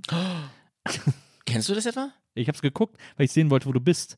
Hast du mich gefunden? Wenn du der Junge bist, der immer mit dem Hund reinkam, dann habe ich dich gefunden. No way. Ich bin der Junge mit dem Loch im Kopf. Das habe ich nicht gesehen. Nee, ein Junge, der schlafen geht mit ganz schwarzen Füßen, Nee, das habe ich nicht gesehen. weil er immer durchs Studio gelaufen ist ohne Schuhe. Weil ihm keiner gesagt hat, zieh dir doch mal Schuhe an. Die Pausen sind so lang. Echt? Da habe ich meiner Mutter noch gesagt auf dem Rückweg, Mama, das mache ich nie wieder. Ich schwöre dir, die würde dir genau den Satz so sagen. Weil ich wollte nicht mehr, wollte nicht nochmal drehen in meinem Leben. Ja, das war, da hast du als Kind mitgespielt, so eine Serie noch vom DDR-Fernsehen. Äh, nach Mauerfall. Eine, eine, man muss es sich vorstellen wie Lindenstraße im Zirkus. Voll. Ja. Aber eine geile Serie mit Achim vom War Brummkreisel. geil. Ja, war geil. Kennst du Achim vom Brummkreisel? Nee. Dann frag mal Maria, wer das ist. Okay, das mache ich. Danke, dass du da warst. Danke fürs Zuhören und wir hören uns nächstes Mal wieder hier bei den Nils Buckelberg Erfahrungen. Bis dann, macht's gut. Tschüss. Ciao. Die Nils Bokelberg Erfahrung. Von und mit Nils Bokelberg. Eine Produktion von Pool Artists. Team Wenzel Burmeier, Lisa Hertwig, Maria Lorenz Bokelberg, Frieda Morische und natürlich Nils Bokelberg.